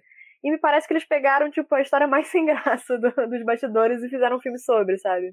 Logo eu que adoro uma fofoca, de todas as, as fofocas foram pegar a pior, logo a pior. Ai, Não, Jesus. e isso podia tranquilamente ser um documentário, né? Um documentário bem Pois é. contado, bem feito. Mas o David Fincher fez esse filme e eu ainda não entendi, sabe, gente? Mas eu, assim, ainda tô com aquela sensação de que pode dar uma zebra, viu? Justamente por aquele É. aspecto que eu falei no começo. Eu acho que o, o maior problema de Mank é que o David Fincher foi muito, foi muito ambicioso. Assim, ele queria fazer o filme sobre a história do cinema americano, entendeu? Então ele, ele achou que ia ser o, o grande sucesso da carreira dele e, eu, e, e ele também Tadinho. teve um respeito é, exagerado, talvez, pelo roteiro que o pai dele deixou. Porque é, fazia anos que ele queria fazer esse filme, né? Era um, é um roteiro que o pai dele escreveu nos anos 90. É, o pai dele faleceu e ele ficou com esse roteiro. Ah, eu tenho que fazer esse filme. E eu acho que não era essas coisas. Começa que o, o- o roteiro parte de, um, de uma teoria que foi é, levantada pela é, famosa crítica americana Pauline Kael, né? E que já foi é, completamente desmentida, sabe assim, essa teoria de que o, o Herman Mankiewicz era o, o- praticamente o único autor do, do roteiro responsável pelo sucesso do Cidadão Kane. Hoje em dia todo mundo sabe o, o papel que o Orson Welles teve em relação a esse roteiro. E aí o filme passa essa impressão de que o Mank é que foi o cara ali, né? Não sei. É, não parece um filme do David Fincher, né? Eu acho que esse é o, eu- não parece um filme dele. É, e eu acho que a marca a principal marca do David Fincher é filme do David Fincher. Não, eu só ia dizer que, inclusive, é, é, você fica com, sei lá, um, um gosto amargo em relação, em relação ao, ao Orson Welles no final do filme, né? Tipo, sei lá, não- é exatamente isso que, que o Elvis falou, né? Essa história já não, não, não- já não, é, não é mais isso, né? É, Eu, eu tive muitos problemas assim com essa ambição dele, né, em fazer um, um Cidadão Kane 2, assim, muita homenagem ao Cidadão Kane, mas aí ele ele faz tomadas, né? Ele tenta emular a fotografia do filme, mas filme em digital, né? Quebra completamente a, a- A aquela imersão. é, aquela sensação or- orgânica, né, que a gente tinha, né? E foi um filme que revolucionou muita coisa de linguagem, né? A gente tem que é muito complicado você você fazer fazer uma, uma homenagem com tanta com, com tanta referência assim, é, talvez assim que, que se você não sabe tira um pouco da graça, não sei. Uhum. É, a- aquele, letre, aquele indicador de tipo de roteiro, local, enfim. Aham. é, eu acho que foi uma, uma decisão meio óbvia, meio sem graça. Mas tem uma Uhum. coisa que eu gosto muito no filme que é a Amanda Seyfried. Eu acho que a indicação dela foi merecida. Aquela cena do jantar lá, que é só a reação dela. Ela não tem nenhuma cena, ela não tá chorando, não tá gritando, né? É muito mais assim a reação dela. E ela tem um rosto muito expressivo, né? Ela tem um olho grande, assim, que eu acho que a, a, a câmera gosta muito.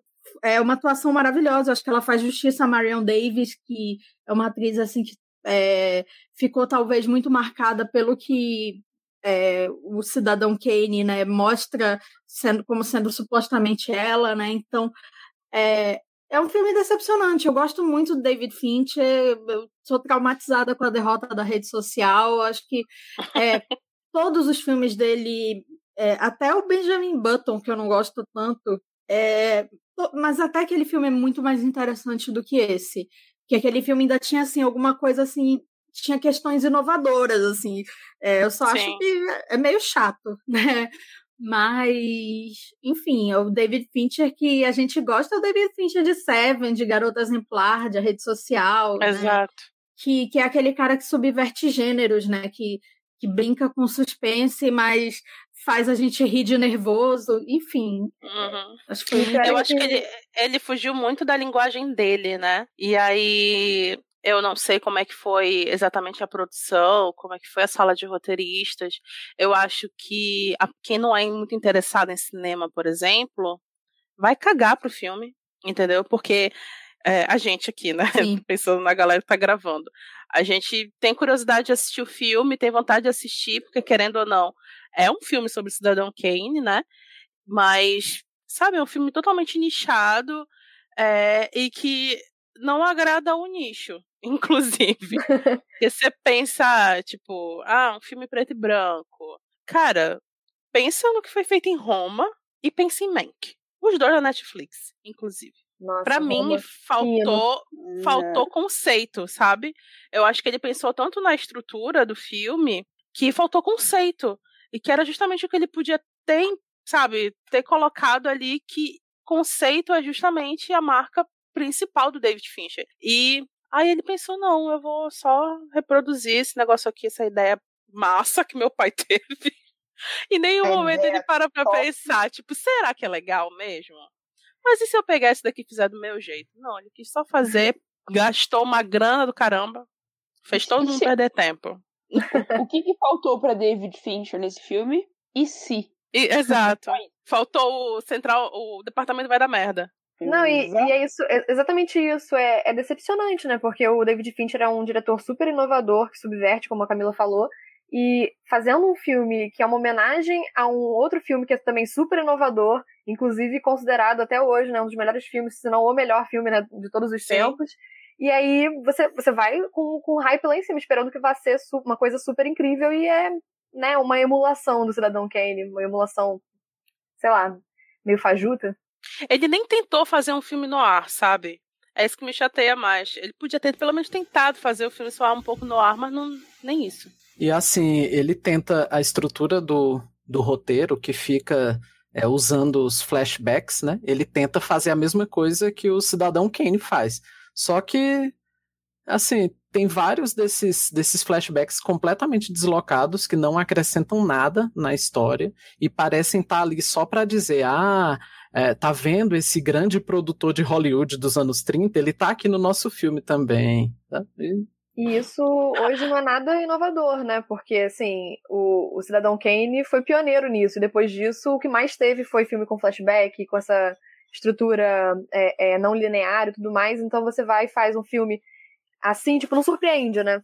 É, e eu acho assim que fica, fica uma sensação de que ele não sabia muito bem se ele queria homenagear ou se ele queria surpreender, né? Porque tem formas de fazer isso e ele, mais do que ninguém, como um diretor de suspense, sabe como criar é, mecanismos para que algo surpreenda a gente dentro do roteiro e ele não conseguiu fazer isso com esse filme. E eu acho que realmente é, talvez seja aquilo que, que hoje falou, tipo, ele pegou a história mais, sabe, de todas as histórias que podiam ser legais sobre os bastidores de Cidadão Kane, ele pegou a, a, a menos interessante, né? E, tal, e o pior, aqui realmente nem, nem confere, né? Nem, nem é isso exatamente. É, é quase como se fosse um tempo perdido mesmo. Porque, infelizmente, e assim, é, a produção é linda, né? É, o, os cenários, a recriação da, da Los Angeles dos anos 30 e 40 e tal, é, é lindíssima, mas fica só nessa estética. E até a, a, a fotografia, como a Camila falou, seria muito mais interessante se ele tivesse filmado em película, né? Porque dava essa, uhum. essa impressão, essa é, é, acrescentava nessa recriação de época. A, a cena que eu mais gosto assim do filme, a única que eu acho que a a fotografia, o estilo da, do jogo de luz e sombra, assim, lembra a de Cidadão Kane, é a conversa entre o, o Mank e a Marion do lado de fora da mansão do, do Hearst. Que eles ficam Sim. andando ali e tal, né? Aquela, o figurino é, é, dela maravilhoso. Maravilhoso. E, e, os dois atores estão muito bem. Eu gosto muito da Seyfried também. E, e, nessa cena, o, o Gary Oldman tá ótimo também. Acho que é isso, né, gente? Sobre Mank. Agora vamos para o próximo. Tá faltando pouco, eu acho. Não, não falta um pouco assim. vamos para meu pai. Que começa, meu pai?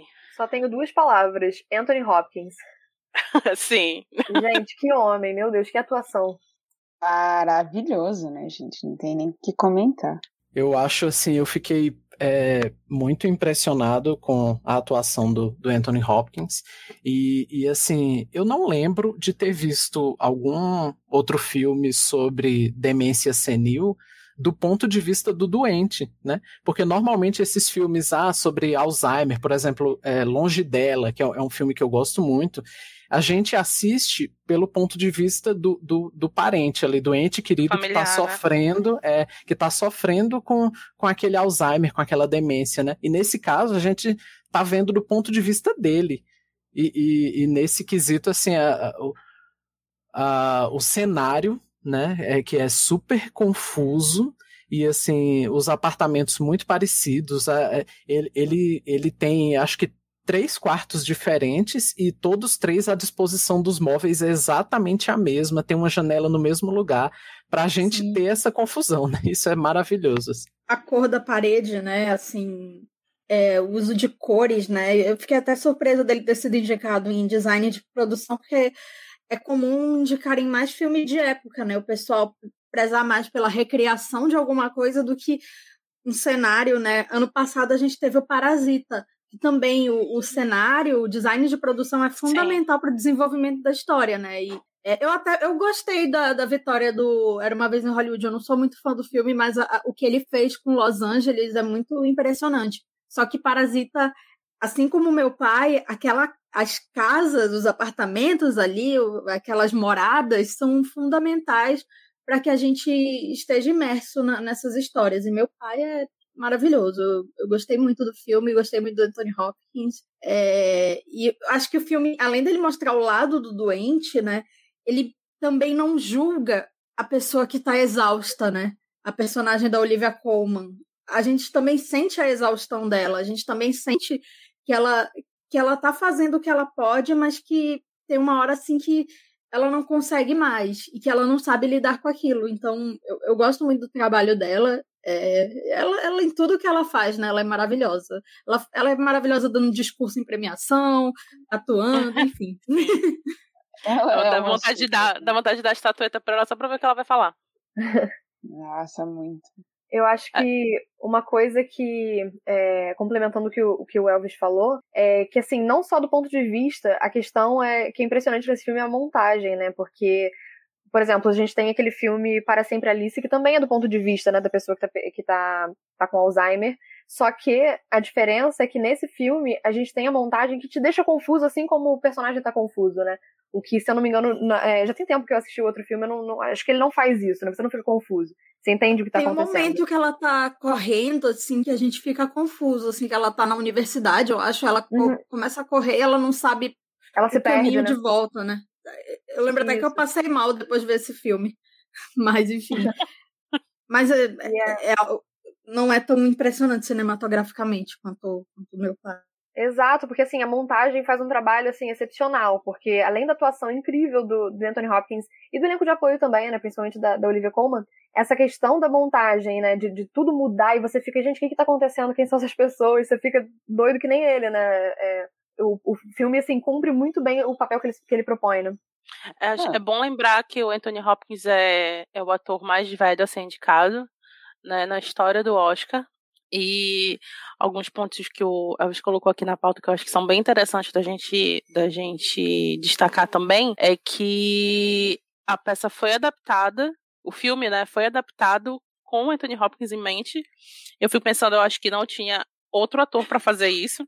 É, o, o diretor e, e, roteirista, ele é o autor da peça de teatro original, né? E quando ele resolveu fazer um roteiro para o cinema, ele, antes mesmo de conversar com, com o Anthony Hopkins, ele escreveu o personagem chamando Anthony e colocou a mesma idade, a mesma data de nascimento do Anthony Hopkins, porque ele queria que fosse o Anthony Hopkins, mas ele nem ele sabia muito, se né? o Hopkins ia topar. e ainda bem que topou. E também é, esse filme é uma leva desse ano de adaptações teatrais, né? Tem Meu Pai, tem Uma Noite em Miami e A Voz Suprema do Blues. A gente vai falar sobre A Voz Suprema do Blues quando chegar lá em atriz? É, bom, a gente, a princípio, a gente deve falar mais sobre os indicados a melhor filme, mas ah. a gente pode comentar brevemente, ah. se quiser. Sim, obrigada. Eu, eu queria até levantar uma, também um questionamento, porque assim, eu assisti o, o Voz Suprema do Blues antes de ver meu pai. E aí eu achei a, a atuação do Chadwick Boseman excelente, assim, era realmente a minha favorita. Quando eu assisti meu pai, eu acho que para mim superou. Eu gostei mais da atuação do Anthony Hopkins. Mas assim, eu acho que, tipo, é, é garantido, né, que o Chadwick leva, principalmente por conta do falecimento dele e tudo mais. O que, que vocês acham? Vocês é, é, têm uma comparação, assim? Acham que, que se o Chadwick tivesse vivo, por exemplo, talvez ele não levasse? Eu não sei, eu tô confusa em relação a isso ainda, porque o Anthony Hopkins tá muito bom, né? Ele tá, assim, tipo, inesquecível mesmo no filme. E o Chadwick, ele não tem esse filme, A Voz Suprema do Blues, ele tem algumas questões, né? E aí eu acho que o destaque não é todo dele no filme, né? Então talvez, numa outra realidade, onde ele ainda estivesse vivo, eu acredito que, que os votos ficariam balançados, né? Entre o Anthony Hopkins e, e entre o Chadwick. É o que eu acho, mas eu não, não tenho certeza. Eu sou, eu sou pessimista a ponto de que ele não estaria nessa lista se ele estivesse vivo. É, pode ser também. Pode ser é, também. Tipo, pes... Não, tipo, sendo Será? pessimista real, sendo totalmente pessimista, assim. Claro que na melhor. Eh, a, a interpretação dele foi maravilhosa, inclusive. Eu acredito que é muito. É muito devida o crédito que estão dando para ele, todos os elogios e todas as premiações póstumas que estão chegando. Porém, todavia, entretanto, é aquilo que a Júlia falou. O Anthony tá, ele tá, tipo assim, sem, é, ele tá muito bem no papel dele. Ele conseguiu transmitir aquilo muito bem, né? O, o diretor, o roteirista, ele acertou muito ao escrever o papel pro Anthony, justamente pelo fato que ele incorporou muito bem aquilo que foi dado para ele. Então eu acho que assim, ele não vai ganhar justamente pelo fato de ser póstumo, mas ele vai ficar ali, ó, pau a pau. Eu acho também. Eu acho tem também o fato assim de que o Anthony Hopkins ele não aparece nas premiações. Ano passado ele estava indicado pelo, pelo filme dos Papas, ele nem foi em nada. Assim, ele não foi no Oscar. A gente sabe. É, precisa, Ai, né, gente? Amo, gente. Sim, ele tem um gato para cuidar, gente. Exato. Ele tem pinturas para fazer. Ele... Gente, sigam ele no Instagram, ele é maravilhoso. Eu ia dizer, a gente tá muito ocupada fazendo stories, entendeu? Não. não e ele já tem o Oscar, né, também, não é, é verdade. É, assim, acho que também, assim, um segundo Oscar para ele seria muito bem-vindo, porque o primeiro Oscar dele, pelo Silêncio dos Inocentes, foi por. Ele aparece menos de 20 minutos em tela. É claro que é uma interpretação super marcante, um dos maiores vilões da história do cinema. Ele não precisa ficar o filme todo para ficar na nossa mente, né, na mente da Clarice. Uhum. Mas é, seria muito bem-vindo o segundo Oscar, só que ele não faz campanha. E o Chadwick, se tivesse vivo, eu acho que ele participaria dos programas, né? Ele estaria lá, ele era uma pessoa muito benquista, né? Eu acho que também tem essa coisa assim do, do Oscar premiar meio que o futuro da indústria, né? É... Sim, eu acho que ia ter também uma disputa muito direta entre o Chadwick e o Daniel, porque Sim. aí nesse caso eu acho que o Daniel estaria como melhor ator né? É, assim, tem uma, uma estatística assim de que o Oscar para homens ele vem mais tarde, para mulheres vem mais uhum. cedo. Assim, tanto é que o ator mais jovem a ganhar um Oscar de melhor ator foi o Adrian Brody com 29 anos. É, uhum. Que para uma, mulher já é a idade normal que ganha o Oscar de melhor atriz, né? Então, é, assim, o Chadwick talvez fosse considerado jovem ainda, ainda tem muito tempo pela frente, mas ano passado ganhou o Joaquin Phoenix, é, o Casey Affleck, que são atores, eu acho que são um pouco mais velhos, né? O Chadwick já tinha 40 anos, né? Não, não, não tenho certeza. Uhum. 42, eu acho, né? 42. É, assim, porque ele, ele foi fazer sucesso tarde, entre aspas, na carreira, né? Ele fez faculdade primeiro, né? É, ele fazia teatro, né? E então é, eu acho que talvez tivesse essa coisa assim de vamos esperar, vamos ver, mas assim também eu sinto que ele seria indicado. É, eu também. o filme não só que o filme não foi tão bem recebido assim, né? Apesar dele e da Viola estarem muito bem, mas eu acho também a Viola é muito bem quista na indústria, né? As pessoas gostam muito dela. Sim. E as poucas, infelizmente, poucas oportunidades que ela tem de, de fazer um grande papel, ela é indicada, né? É, então, esse filme ela nem aparece tanto, apesar de, do nome dela estar tá no título, ela nem até uma dúvida se ela é protagonista ou não, mas é, ela eu tenho certeza assim que seria indicada. Ele também, eu acho que sim, poderia até ter vencido, mas é complicado, é difícil pensar nisso. O Heath Ledger é. eu tenho certeza que não seria nem indicado. É, sim. Porque, enfim, uhum. mas, mas Chadwick, não sei. Eu ia falar, inclusive, da, da, Viola, porque, assim, apesar de eu amar ela como atriz, ela, nossa, excelente, tá muito bem no filme mesmo. Eu acho que o Chadwick ainda tem um destaque muito maior e tem uma performance é, assim, é, é, ruim comparar, né? Mas assim, eu acho que ele se destaca mais. E Sim. de ver que a Viola foi indicada a, a melhor, melhor atriz, me dá uma, a sensação de que caso o Chadwick é, estivesse vivo, ele teria sido indicado também. Porque caso não fosse o, é, não fosse tão, tão bem visto assim o filme e tudo mais, porque o, o, filme em si também não teve muito destaque, né? Mas eu acho que nem a Viola teria sido indicada. Mas como ela foi também, eu acho que ele teria sido é, é, se tivesse vivo. Gente, você, você, você ganharia, Chadwick, né? Mas... A esposa do Chadwick, cada vez que essa mulher aparece, eu fico, nossa, coitada, cara. Tipo, o que, que ela tá passando? É que, na verdade, ela tá vivendo luto né? publicamente.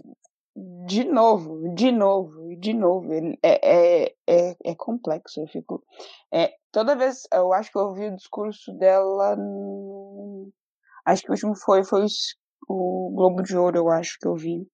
E, gente, é de cortar o coração. É um negócio que, tipo assim, é, é um negócio que você vai e, e é uma dor que transborda, né? Daí você fica, tipo, cacete. É difícil. E queria dizer, eu queria deixar aqui a dica, não sei se vocês viram, mas tem um documentário na Netflix sobre os bastidores da Marines. E, sim, sim, vi. Né, e é 30 minutinhos sensacionais. Eu achei lindíssimo. E, tipo assim, e lá deixa bem claro por que, que Chadwick, né, ganhe, talvez ganhe esse Oscar, mesmo póstumo, porque, nossa, Denzel fala muito bem dele, assim, e toda a uhum. dedicação hum. dele pro papel vale muito a pena viver. Bom, um momentinho de tristeza. Ai, meu Deus, saudades, né, gente? Muito icônico e eterno. É difícil até de não falar quando o assunto, quando o Chadwick surge na conversa, é difícil parar de falar, inclusive. E tão promissor, né? Tinha um futuro brilhante sim, pela frente. Sim. É, é uma tristeza. E o mais louco já, já voltando a falar dele de novo, é, é que ele tinha noção, né, da, da, do estado em que ele estava, em que ponto da doença ele estava, mas a gente, né, o público não tinha.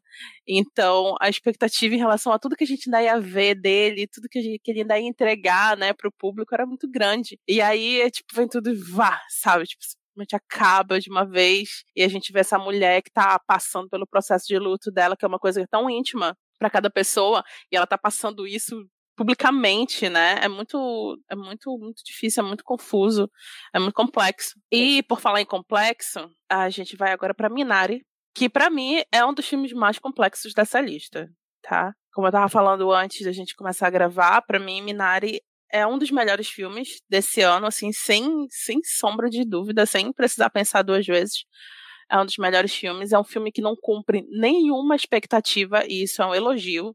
É um filme que você. E eu, nenhum desses filmes eu li sinopse, vi trailer, nada, tá, gente? Eu fui assistir tudo sem saber. E Minari começou de um jeito, aí o segundo ato dele é de, uma, de um outro jeito, e o terceiro ato dele pro final. Você fica sem saber o que pensar, sem saber o que sentir. Eu tive vários momentos de sensação de desespero, achando que tudo ia dar errado, tudo deu errado, mas o final é extremamente poético, né? É um filme muito, muito, muito bonito de se ver. É muito e é muito angustiante também, né? Ah, isso sim. E a, a poesia já tá no título, né? Porque a Minari era aquela quase uma erva Sim. daninha, né? Que nasce uhum. fácil, assim, em qualquer lugar, mas que você consegue comer, é gostosinha e tal, né? E, ela e, falou. E... ela falou Minari, eu lembrei daquelas azedinhas que tinha que tem na casa da avó que a gente usava para brincar de panelinha quando criança. Nossa, gente, eu, eu lembrei muito que é, é, é, tipo um trevinho, mas não é bem um trevinho, só que ela é azedinha. E também comestível, assim, que quando eu era criança, tipo, eu comia muito aquilo, inclusive. E, e vale, tipo, nossa, traz toda essa, essa, essa sensação nostálgica, né? É, chega a ser poética, como Elvis disse, e muito, nossa, muito nostálgico. Sidney vai me matar de falar de nostalgia, mas sim, bastante, extremamente nostálgico. Nossa, Minari é tipo, foi, é, o, é o meu favorito, assim. Foi um filme que me pegou, assim, e, e nossa, que filme lindo, que filme, que filme tocante. E assim, a minha torcida tá gigantesca pra, pra uh, Yu Jong acho que eu pronunciei certo, talvez, não sei, ganhar como melhor atriz coadjuvante, porque ela tá, assim, excelente. Meu Deus, que, que mulher, que boa atriz. No meu coração, ela já ganhou. Ai, pra mim é... também. Só isso importa. Ela, ela é ganhou é recentemente, né? E, e ela, toda surpresa, ai, muito fofa. Não me lembro qual foi o prêmio agora, não sei se foi o Critics' Choice. O SEG, e ela ganhou hoje o BAFTA. Hoje, dia da gravação. Ah, é, foi o SEG, isso mesmo. É que ela não sabia nem. Ela falou: vocês estão me ouvindo? Vocês estão entendendo o que eu estou falando? Desculpa, oh, meu inglês. Tudo para mim. Ai, gente, tadinha. É, é por isso que eu, é por isso que a premiação do ano passado é tão especial, né? O Bong Joon-ho fala tipo assim, a gente só quer que vocês assistam filme legendado, entendeu? tipo, gente, é, é, é genial demais, é genial demais esse homem, tudo para mim. Eu é... anotei um negócio aqui, eu quero um David. Ai. Gente, é que a olha. criança é fofíssima. Eu não Mesmo tenho a menor cenas dele condição com esse menino e a avó. Exatamente. A relação é. que eles constroem é muito, muito, muito legal. É, e é muito, é muito louco isso, porque a, a cultura, na cultura asiática, os anciões são são seres assim intocáveis, né? São os seres, são as pessoas da família que te guiam, que te cobram, que te colocam ali naquele lugar, como tem que ser, como é que não vai ser. E aquela avó é totalmente o contrário. E é isso que ele fala, ele fica falando para ela o tempo todo, você nem é uma avó de verdade. Muito bom, e ela tem as melhores falas do filme. Sim, sim, ela é maravilhosa. Ela com o menino. Mas é uma coisa engraça... engraçada, não, né? É uma coisa, assim, curiosa, que tanto esse filme como meu pai, eu atribuo também muito a forma como eles estão é, emocionando as pessoas e, e, tendo esse sucesso na temporada de premiações, é que a gente está num momento em que a gente está longe da família, né? É, teoricamente, né? Pelo menos era para as pessoas estarem, é, quem não mora com a família, né? E a, a gente muita gente está sofrendo muitas perdas, né? Muitas avós, uhum. pais Sim. morreram ou quase morreram, né? Assim, então são dois filmes que lidam muito com essa questão assim da mortalidade, né? Da, do luto ou da doença, né? Mesmo não sendo o, o, no caso do meu pai, ele não tá com Covid nem nada, né? No, no, no Minari ela tem, ela tem um derrame, né? Se eu não me engano. É, eu acho ela que ela tem tipo uma isquemia. É. É. E então, assim, é outro contexto, né? Outra outra situação, mas também são filmes assim que lidam com isso, né?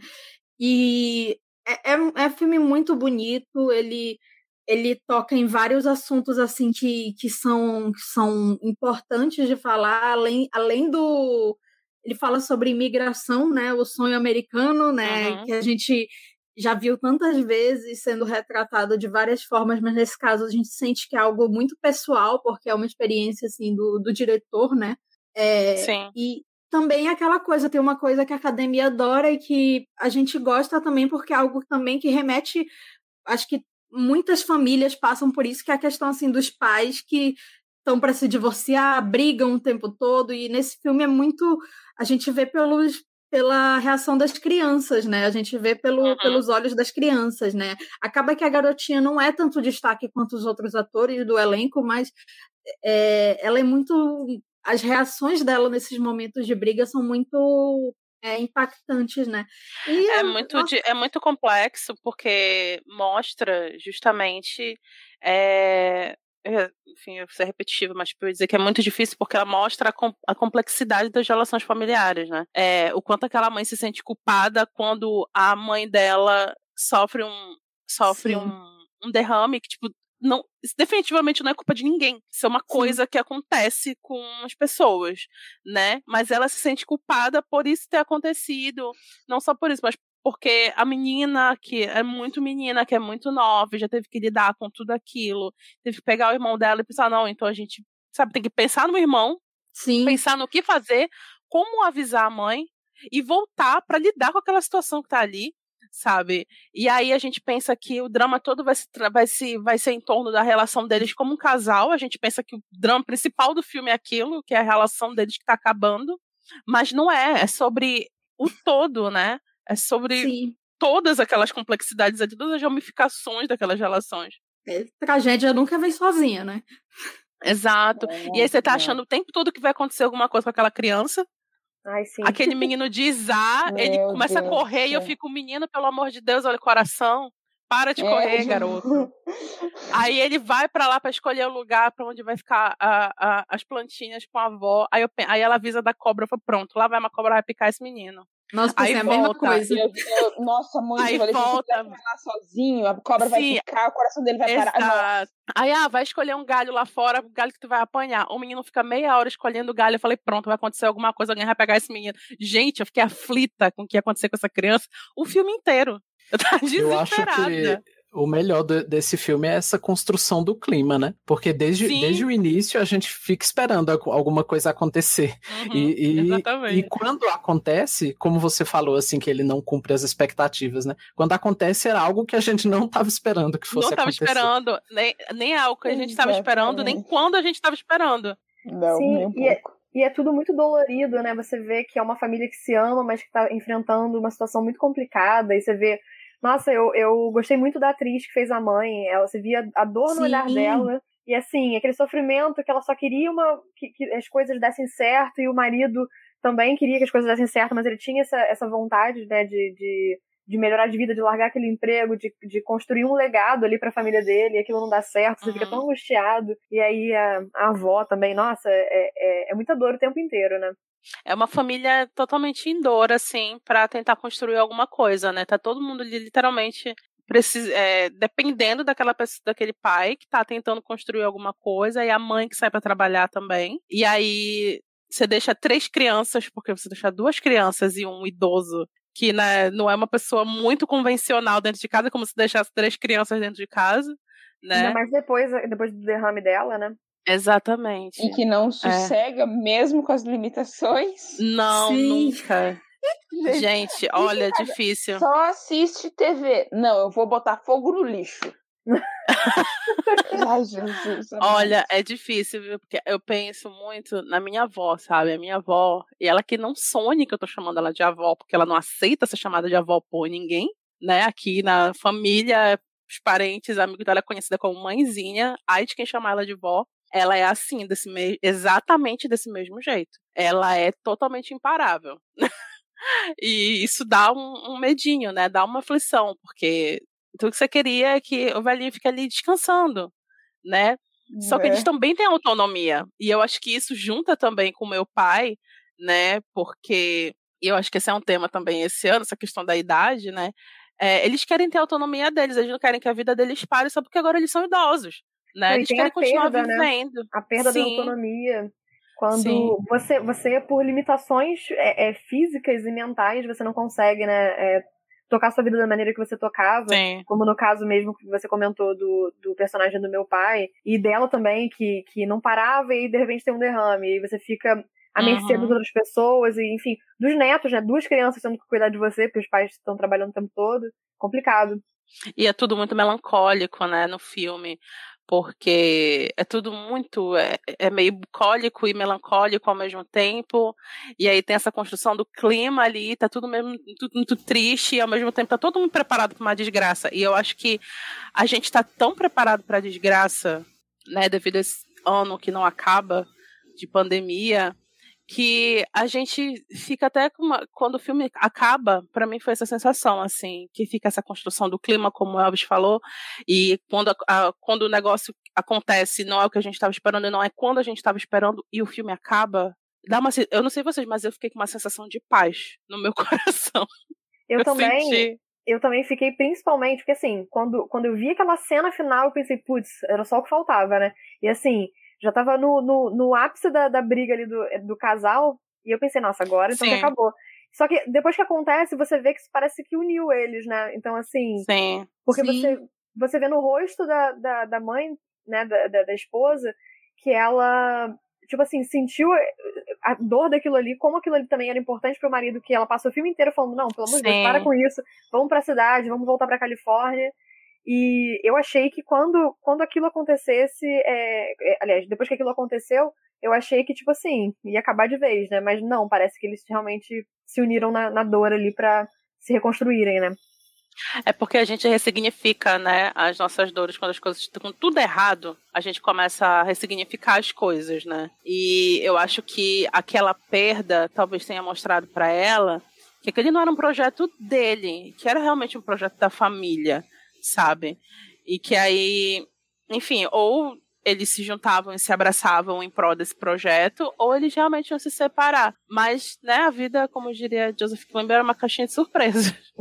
e a gente nunca imagina o quanto a gente, e talvez só nesses momentos de dor mesmo, é que a gente percebe o quanto a gente precisa e o quanto a gente ama aquela outra, a outra pessoa, né, ou outras pessoas, sejam amigos, é, parceiros de, pais e filhos, essas coisas todas.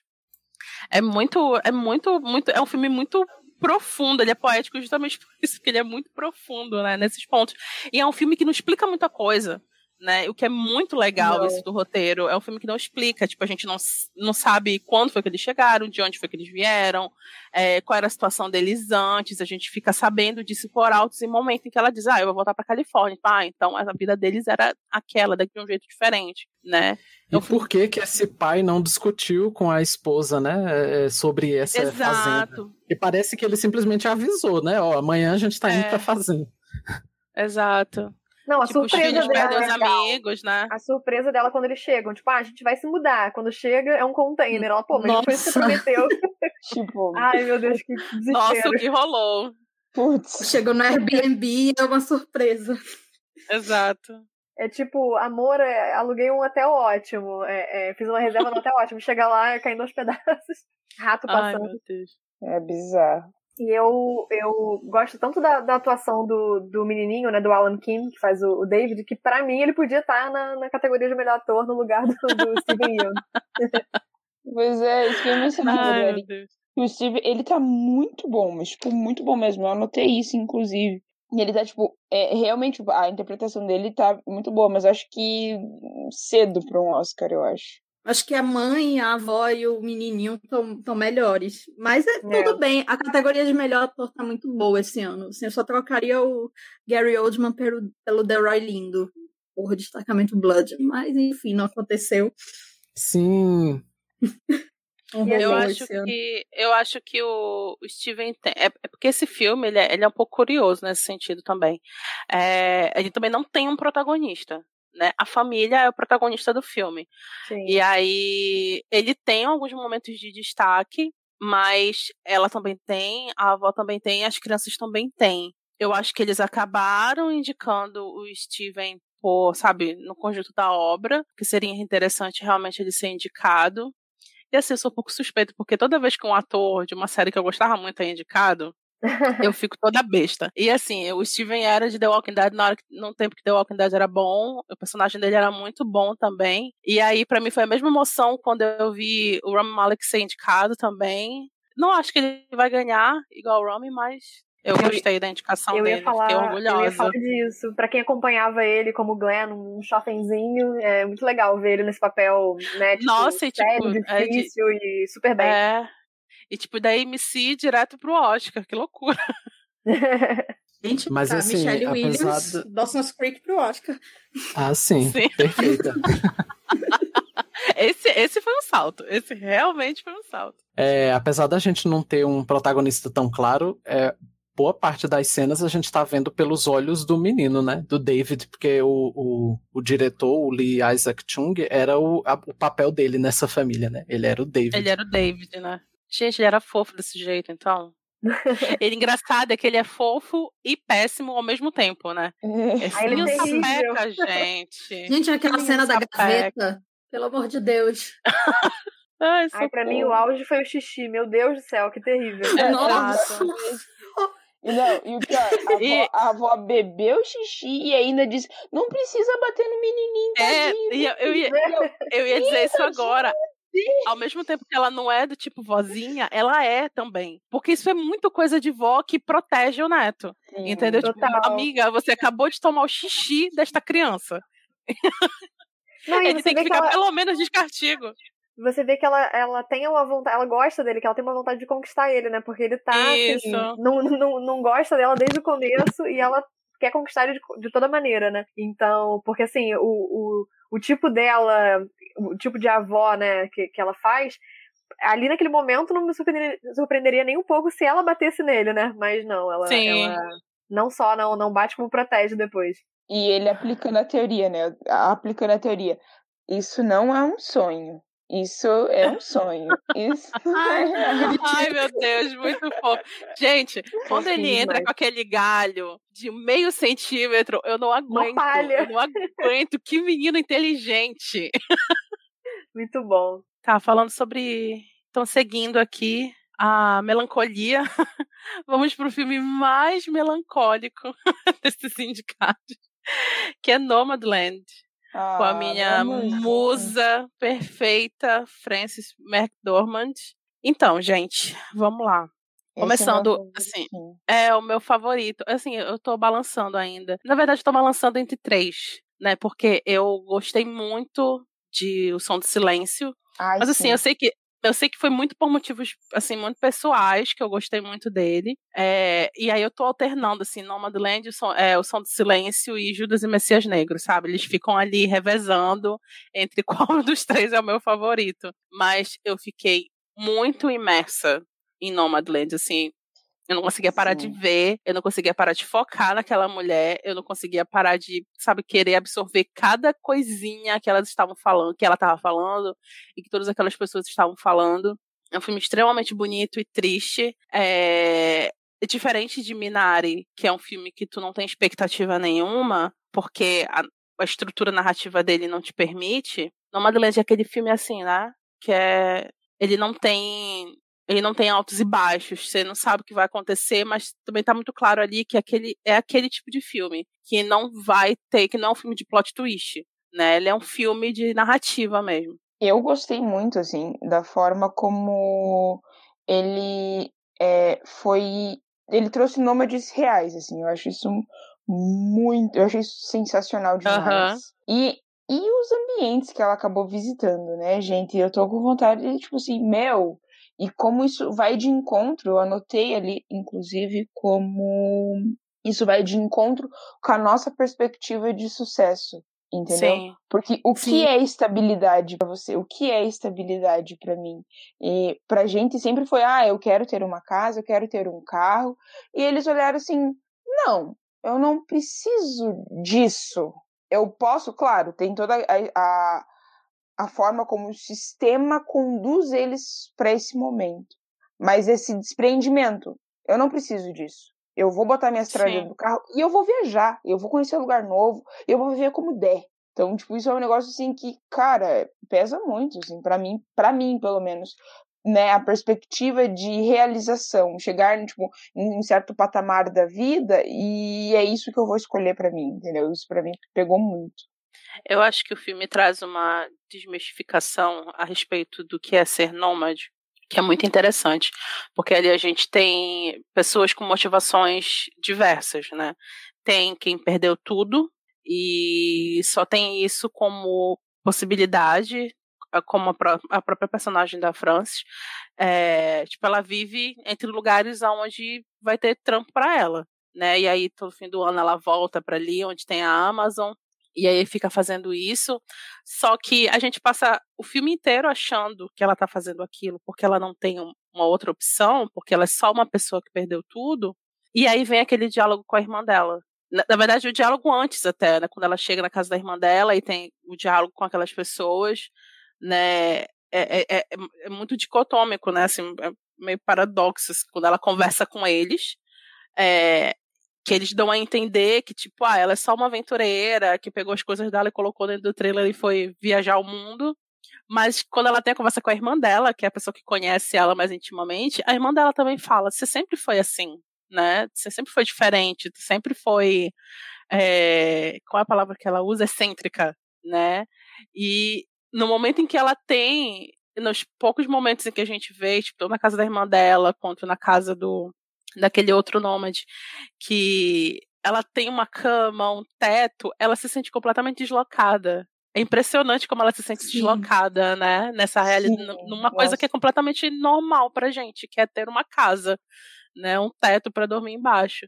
Ela volta para dentro do trailer para dormir dentro do trailer. Isso é fantástico, é, é fantástico. Exatamente. E aí Inclusive... a gente tem essas pessoas que tiveram perdas e pensaram, caramba, a vida é muito curta, eu tô aqui só acumulando coisas que eu não vou levar, e aí eu vou morrer, vai ficar tudo isso para quem? Não, eu quero conhecer o mundo, eu quero ver as montanhas, eu quero ver as andorinhas. E sabe, tem todo esse, todo esse tipo de gente, e eu acho muito bacana de ter mostrado isso, que nômades não são pessoas é, irresponsáveis, não são pessoas que fogem da realidade, não são pessoas que não se apegam, que não têm laços. A gente, isso fica muito claro no filme, inclusive, como é, os laços são muito fortes, né? E, enfim, eu, eu só amei, gente, tudo. Tudo a respeito desse filme eu amo. É uma irmandade muito grande, né, entre eles. A gente percebe, Sim. assim, um carinho, um, sabe? E é um ciclo, né? Eles se encontram sempre. E uhum. O que eu gosto muito, que para mim é um filmaço, né? Assim, o que eu gosto muito na, nesse estilo de filme que usa não necessariamente é, é, é, pessoas reais, né, relatando, mas assim que usa esses depoimentos e tudo mais, é, é sempre uma aula, né, de, de vida e tudo mais, e você vê é, uhum. diferentes realidades e é, é, tão incrível. Eu gostei tanto da, da história da, daquela personagem da Swanky, que, cara, a mulher tava com câncer e, assim, o sonho dela era, era voltar pro Alasca e isso aí, assim, se morrer depois, morreu, acabou, mas pelo menos ela tá aproveitando. E, assim, claro, ela tá, tá bem, né, mesmo doente, é, tem condições, né, de, de aproveitar, porque tem gente que não, né, não consegue levantar de uma cama, por exemplo, né, não teria como fazer isso. Mas, assim, é, é, é muito uma mensagem do, fi do filme também, enquanto você pode, aproveita, né, e, e e é bem isso que você falou, Vanessa, não é uma questão de fugir da realidade, de fugir dos problemas, porque aquelas pessoas estão ali vivendo vidas normais, trabalhando.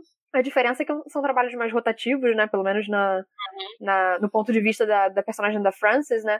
E, uhum. e, nossa, a gente percebe como ela é uma pessoa é, em luto, né? Como ela é uma pessoa Sim. sofrida. Você sente no, no olhar dela a dor dela, que é, fica claro que o marido dela era tipo o companheiro dela mesmo, e que a perda dele, é. a perda do emprego, da casa, enfim, foi tudo é. muito forte. Né? Assim, né? o que fica muito claro para mim é que ele era o lar dela. Sim.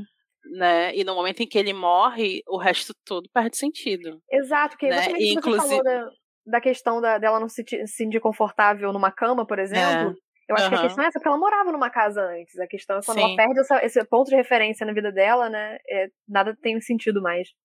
E esse lance, é, eu acho que ficou muito, muito, que é muito forte no filme, que é o quanto os nossos sonhos, os nossos desejos e o quanto a gente se realiza enquanto pessoa está ligado ao a consumo, né? O que, que é o sonho da tua vida? A Swank queria voltar pro Alasca. Ela podia querer milhares de coisas. Ela queria, podia querer, sei lá, fazer, ir para Paris e ficar em. Ela, ela era uma mulher com câncer que ela podia querer ter todo o conforto do mundo, sabe? E mas não, ela só queria voltar para o Alasca e ver mais uma vez aquela mesma manifestação da natureza que ela viu um dia. E a gente tá, a gente pensa nisso, acho que a gente, as pessoas não pensam sobre isso, sabe? o hum, quanto não. o sistema capitalista não. faz isso com a gente, treina a nossa cabeça para que tudo na nossa vida seja voltado para o consumo. E é até tanto que é difícil para as pessoas, é, eu ia dizer pessoas normais, mas eu não sei se eu consigo usar esse, esse termo, as pessoas menos excêntricas, os não nômades, né? É uma coisa que não entra na cabeça deles porque tá todo mundo ali cooptado por esse sistema, né? Tá todo mundo cooptado pelo capitalismo, pelo que o capitalismo oferece pra gente. E a gente fica eternamente, literalmente eternamente, até o último dia da nossa vida, é, dependente disso, desse sistema. Tipo, a, a, amiga dela conta a história da pessoa que, sabe, tipo, você recebe 500 dólares. Você trabalhou uhum. uma vida inteira, 50 anos, para receber 500 dólares por mês de aposentadoria. Sabe Sim. que vida é essa? que vida é essa que a gente está levando? Que termina Primeiro, primeiro, que termina quando o trabalho termina, né? Para começo de conversa. É como uhum. se depois do trabalho não existisse mais vida para o ser humano. Que é a velha história de o trabalho dignifica o homem, que isso também é uma falácia capitalista. E aí, depois que você não pode mais trabalhar, o que você merece é isto: 500 dólares. É o suficiente para tu viver.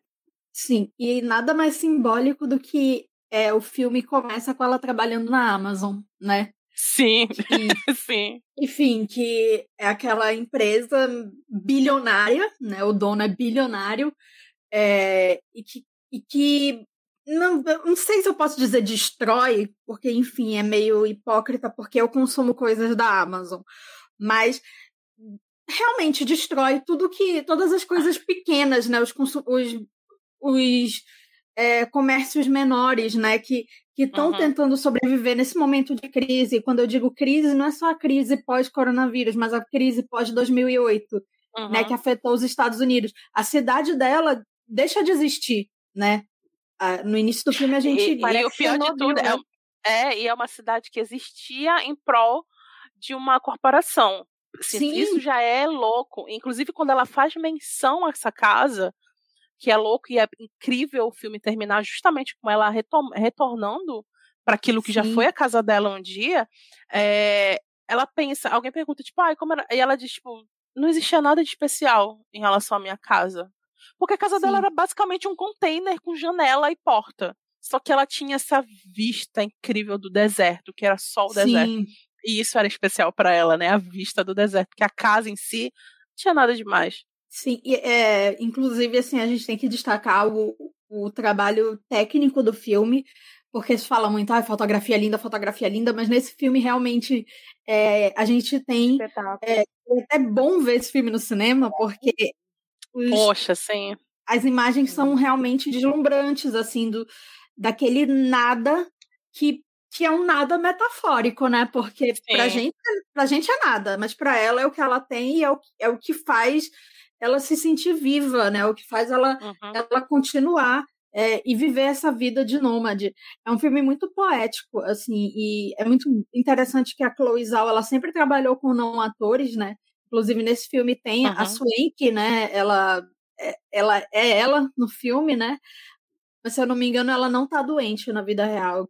É, pelo que... que, eu, pelo que eu vi, todos os atores, todos os personagens são atores, tirando a, a Frances e a, a família dela, né? O, a... e, o, e o, e o David, Stratton. Isso. É, que, que uhum. inclusive já foi indicado. Eu achava que ele ia ser indicado ao Oscar de coadjuvante, podia aparecer lá que mereceria, mas enfim. Então, assim, é, é interessante que a gente tenha a Frances McDormand, que é uma atriz que todo mundo conhece, né? Que consagradíssima. Uhum. Provavelmente não ganhou nada para fazer esse filme, né? Fez esse filme é, enfim, ela não, não precisa, né? Ela, ela faz às vezes o Transformer 3 dela, 4, sei lá qual foi o Transformer que ela fez. Ela, ela comprou Gente, a Francis é uma anarquista, né? É. há um tempo eu li em algum lugar que ela comprou os direitos desse livro, na verdade. Só por isso foi feita uma adaptação Sim. dela. Isso, foi ela que foi atrás do filme. Ela bancou, então é muito possível, bancou tudo o próprio bolso e é isso aí. Não só não é, recebeu, é, como pagou, né, pra fazer. É muito bom isso, né? A pessoa é usa tudo, o privilégio é. que ela tem, né, para dar uma Sim. voz para uma diretora mulher, uma diretora que está em ascensão, mas assim, é a mesma coisa do é, Bela Vingança, que é um filme produzido pela Margot Robbie. E uhum. então, assim, a gente, se a gente for ver os dois filmes de, é, realizados por mulheres nessa temporada muito fortes, e aí eu coloco também Uma Noite em Miami, que é um filme dirigido pela Regina King, que ganhou o Oscar dois anos uhum. atrás, né? Tem um milhão de M's na, Todo ano ela ganha M praticamente. Incrível, poderia ter sido indicada em direção. Mas, é, então, assim, mulheres que estão usando o privilégio que elas têm, ainda que não seja o mesmo privilégio dos homens, né? Mas é no caso da, da Margot e da, da Frances mulheres brancas, né, que, que já estão consagradas na carreira e que poderiam ficar só atuando e que não teria problema nenhum, né? Enfim, né? É... E é bom lembrar que, inclusive, esse ano é a primeira vez na história do Oscar que duas mulheres são indicadas. Acho que foi por isso Sim, que a Regina não foi indicada, porque três era demais, né? Assim. É, não, duas tudo bem, né? Eu acho que ele explodiu. Duas mulheres, ok. duas mulheres Sim. sendo. Três sendo uma negra, não, jamais. Não, Nossa. Não, não. É, e esse ano tem dois diretores asiáticos, né? E dois diretores é. asiáticos, né? Então. Sim. É. É, então, assim, é, é, um filme belíssimo. É, realmente eu concordo com o que vocês falaram em relação a, a essa coisa assim é, relativa do que, que é lar, do que, que é casa, do que, que é o modelo de vida ideal para cada pessoa, porque o, o sonho que a pessoa tem, o sonho que ela tem não é necessariamente o, o sonho que a família dela tem, o sonho, tem muita gente que sonha para Disney e tem muita gente uhum. que sonha em conhecer, sei lá, enfim, não sei, por exemplo, eu Piracicaba. sou doida eu sou doida para ir para América Latina, né? Para coisas da, aqui do, da América do Sul, né? Eu é, também. A e... minha viagem dos sonhos é descer toda a América do Sul, desde a Venezuela até o Uruguai. Esse é o sonho da minha vida, um dia eu vou fazer isso. Quando passar a pandemia, vou me organizar em uns dois anos de tempo. Eu tenho um sonho vacinado. Parque Broadway, mas assim, deve ser caríssimo. Eu não consigo nem olhar quanto é, porque, enfim. Não, pegar minha motoca, tal qual Tia Guevara. É. Eu tenho um sonho de viagem assim. Ele foi subindo, eu vou descendo. Eu tenho um sonho de viagem doido, assim. O meu é, é, cruzar as Américas de carro. Tipo, começar lá no, no finalzinho da, da, Argentina até o Alasca, sei lá. Eu sou doida pela Argentina, assim. Inclusive, o espanhol que eu tento aprender é o da Argentina e do México, que é outro país que eu tento que eu sou apaixonada. Enfim, né, gente, educada por, pelo SBT, né, pelas novelas do SBT. educada por Maria do Bairro. É, é o nível de Maria... espanhol? Meu nível é Televisa. RBD. Gente, vocabulário dramático. Mas, enfim, é um filme belíssimo. É, não é meu preferido, mas também diz muito sobre esse ano, que tem muitos filmes maravilhosos. A gente ainda vai falar de Som do Silêncio, que é um filme que eu gosto muito, tá no meu top 3. E, mas diz muito sobre esse ano, que ela ganhar eu vou achar ótimo, maravilhoso, porque, enfim, ela vai ter um filme da Marvel esse ano, vai ter um Oscar. Não vai ter desculpa para não darem trabalho para essa mulher na indústria, né? Então. Sim. Porque ela vai fazer dinheiro e vai ser é. premiada, né? Então, além de ser de ser uma diretora mulher, né, a gente, como vocês comentaram, é, é a primeira vez na história que a gente tem duas diretoras mulheres. E se ela ganhar, ela vai ser só a segunda, né, diretora mulher Nossa. A, a, uhum. a ganhar o Oscar. Ela ainda é não branca, né? Então é, Sim. é nunca aconteceu, então é incrível Sim. mesmo. 93 anos. Chega a dar um nervoso. É, é. Enfim, se a gente e ela faz também... tudo no filme, né? Ela pode Isso. ganhar quatro Oscars na mesma é, noite, inclu... né? Exato. É. Inclusive, eu acho e que ela tem chance de ganhar os quatro. Também. Inclusive, a Frances, hoje, no dia da gravação, ela ganhou o BAFTA e tá uma loucura a categoria de melhor atriz. A Frances vai ganhar ela o Oscar de o filme, né? Ela ganhou o BAFTA vai. de atriz. E ela vai ganhar o Oscar de melhor filme, né? Porque ela é produtora. É uma das poucas mulheres Sim. a ganhar o Oscar de, de melhor filme. E eu acho que é a primeira que é uma atriz conhecida, né? É, e aí. Já tô aguardando o discurso. Não, Nossa, maravilhoso. Gente. Vai que ela ganha melhor atriz, então aí tem três Oscars de, de, de atuação. Ai, meu Deus, e... três discursos dessa mulher numa noite. É o que a gente Não, precisa para voltar a viver, é... assim, vai ser um, tipo um sopro de vida no nosso coração. Eu preciso. E, e no fim do ano ela tá num filme com Denzel Washington, que é uma adaptação da Lady Macbeth, que é dirigida pelo marido dela. É só um dos Coen que vai dirigir. Imagina, então ano que vem ah, de novo, né? Meu Deus. Vem aí, grandão, vem cara. Não vem, vem aí diferente. Gente, ali o Denzel vai ser que os dois são de teatro, né? Imagina os Sim. dois fazendo Shakespeare. Nossa, icônicos. Vai ser lindo. Meu Deus, eu já quero que chegue o final do ano. já quero assistir. Vacinadas. Sim, já pensou no cinema? Ah, meu Deus, que saudade.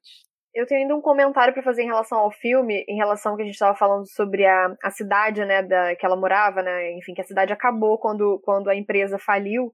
E assim, uhum. é uma coisa tão, tão chocante você ver tantas casas, casas boas, vazias, enquanto tem tanta gente morando na rua, né? Porque assim, Sim. É, é a pobreza não é não, não é uma coisa que não exista nos Estados Unidos, existe muito, né? Demais. Então tem muita gente pedinte, muita gente sem teto, enfim, então é, é triste ver porque assim, com certeza aquela não é a única cidade que está abandonada por conta de uma empresa Sim. que faliu, né? Então é muito triste ver isso e uma realidade. Não existe um projeto de habitação, né? Não tem. Com certeza é, é coisa que acontece no Brasil também, né? Enfim, em outros países. E, e é, a gente é que está aqui no norte, a, a, gente que está aqui no norte conhece muito essa realidade, Sim. né? Dessas cidades que são construídas por conta de corporações.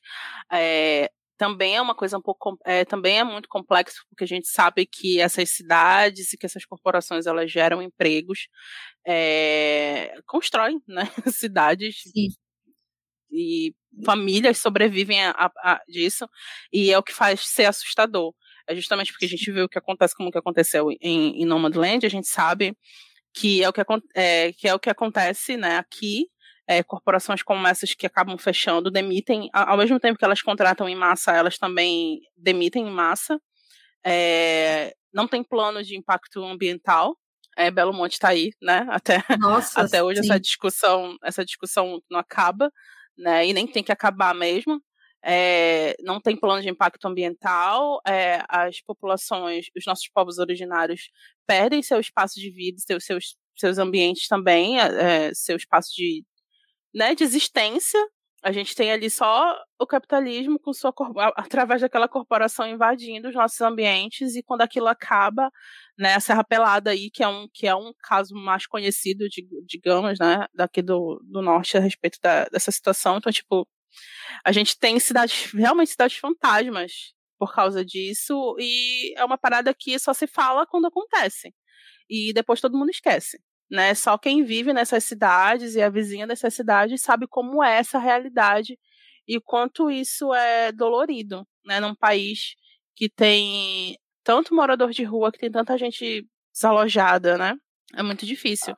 E esse filme traz essa discussão na realidade deles, lá. É, tem o lance do frio, que eu acho que é muito. Quando ela estaciona lá num daqueles parques e a, a moça do, do abrigo vem, tipo, nossa, a noite vai fazer muito frio. E tipo, fica, meu Deus, sabe? Tipo, e ela ainda prefere ficar no trailer do que ir pro abrigo mesmo assim. Nossa, é muita loucura. Essa, nessa cena eu achava que ela ia ser escorraçada ali, assim, é, o coração também. ver como a pessoa recebeu bem ela ali, né, e como foi, é, se mostrou é, receptiva e, e, e para ajudar mesmo, né? E o lance é esse, assim, são iniciativas individuais, né? Não existe política pública para essas pessoas. É, a gente tem um MTST da vida, a gente tem ONGs e a gente tem a sociedade civil se organizando para amparar essas pessoas, mas não existe política pública de habitação. Né? No, no Brasil, assim como eu acho que também não existe nos Estados Unidos, esse filme deixa muito escancarada essa realidade. Eu queria comentar só duas coisas para encerrar. É, primeiro, a Frances McDormand, né, que tá incrível. Eu acho que é, é até é uma atuação melhor do que as duas vezes que ela venceu o Oscar. E Sim. ela, inclusive, é, ela e a, e a equipe de, de produção toda dormiram nas vans de verdade durante a produção, né? Caramba! É, então assim. Mergulharam, né? Não fico dedicação. surpresa. É. Pois é. é. E a outra coisa que eu queria comentar é como a, a fotografia é natural. Assim, a gente vê essas paisagens lindíssimas, mas é muito diferente de, de, por exemplo, é outro filme que cruza os Estados Unidos mostrando paisagens lindas, é na natureza selvagem. Eu, eu gosto muito do filme, mas eh, independente disso, é, tem uma fotografia com lentes ali, mostrando é, aqueles poros do sol alaranjados, aquela coisa toda, e no Nomadland não, é tudo bem natural. Sim. Uhum. E é lindo do mesmo jeito, né? Pois é. Esse filme me lembra bastante, você falou do da natureza selvagem, me lembra bastante, cada um com uma mensagem diferente, mas assim, o estilo, né, da, de narrativa, enfim. Também gosto bastante da natureza selvagem. A motivação é anarquista nos dois. e a Frances McDormand falou sobre isso no último discurso dela, né? Quando ganhou o Oscar no, no, em 2018 ou foi 2019, gente? Tô perdido, foi 2018? 2018, 2018 né? O filme é, filme é de 2017, a cerimônia foi em 2018. É. E aquele discurso dela inflamado e apaixonado, e sabe, aquele discurso é tudo. Até hoje eu tenho ele no meu Instagram, que tantas vezes que eu assisti aquilo, de tão lindo que é, e a alegria dela, a emoção, a empolgação dela, eu já tô esperando a mesma coisa agora. Eu espero que deem um prêmio para ela só pra eu ouvi-la de novo.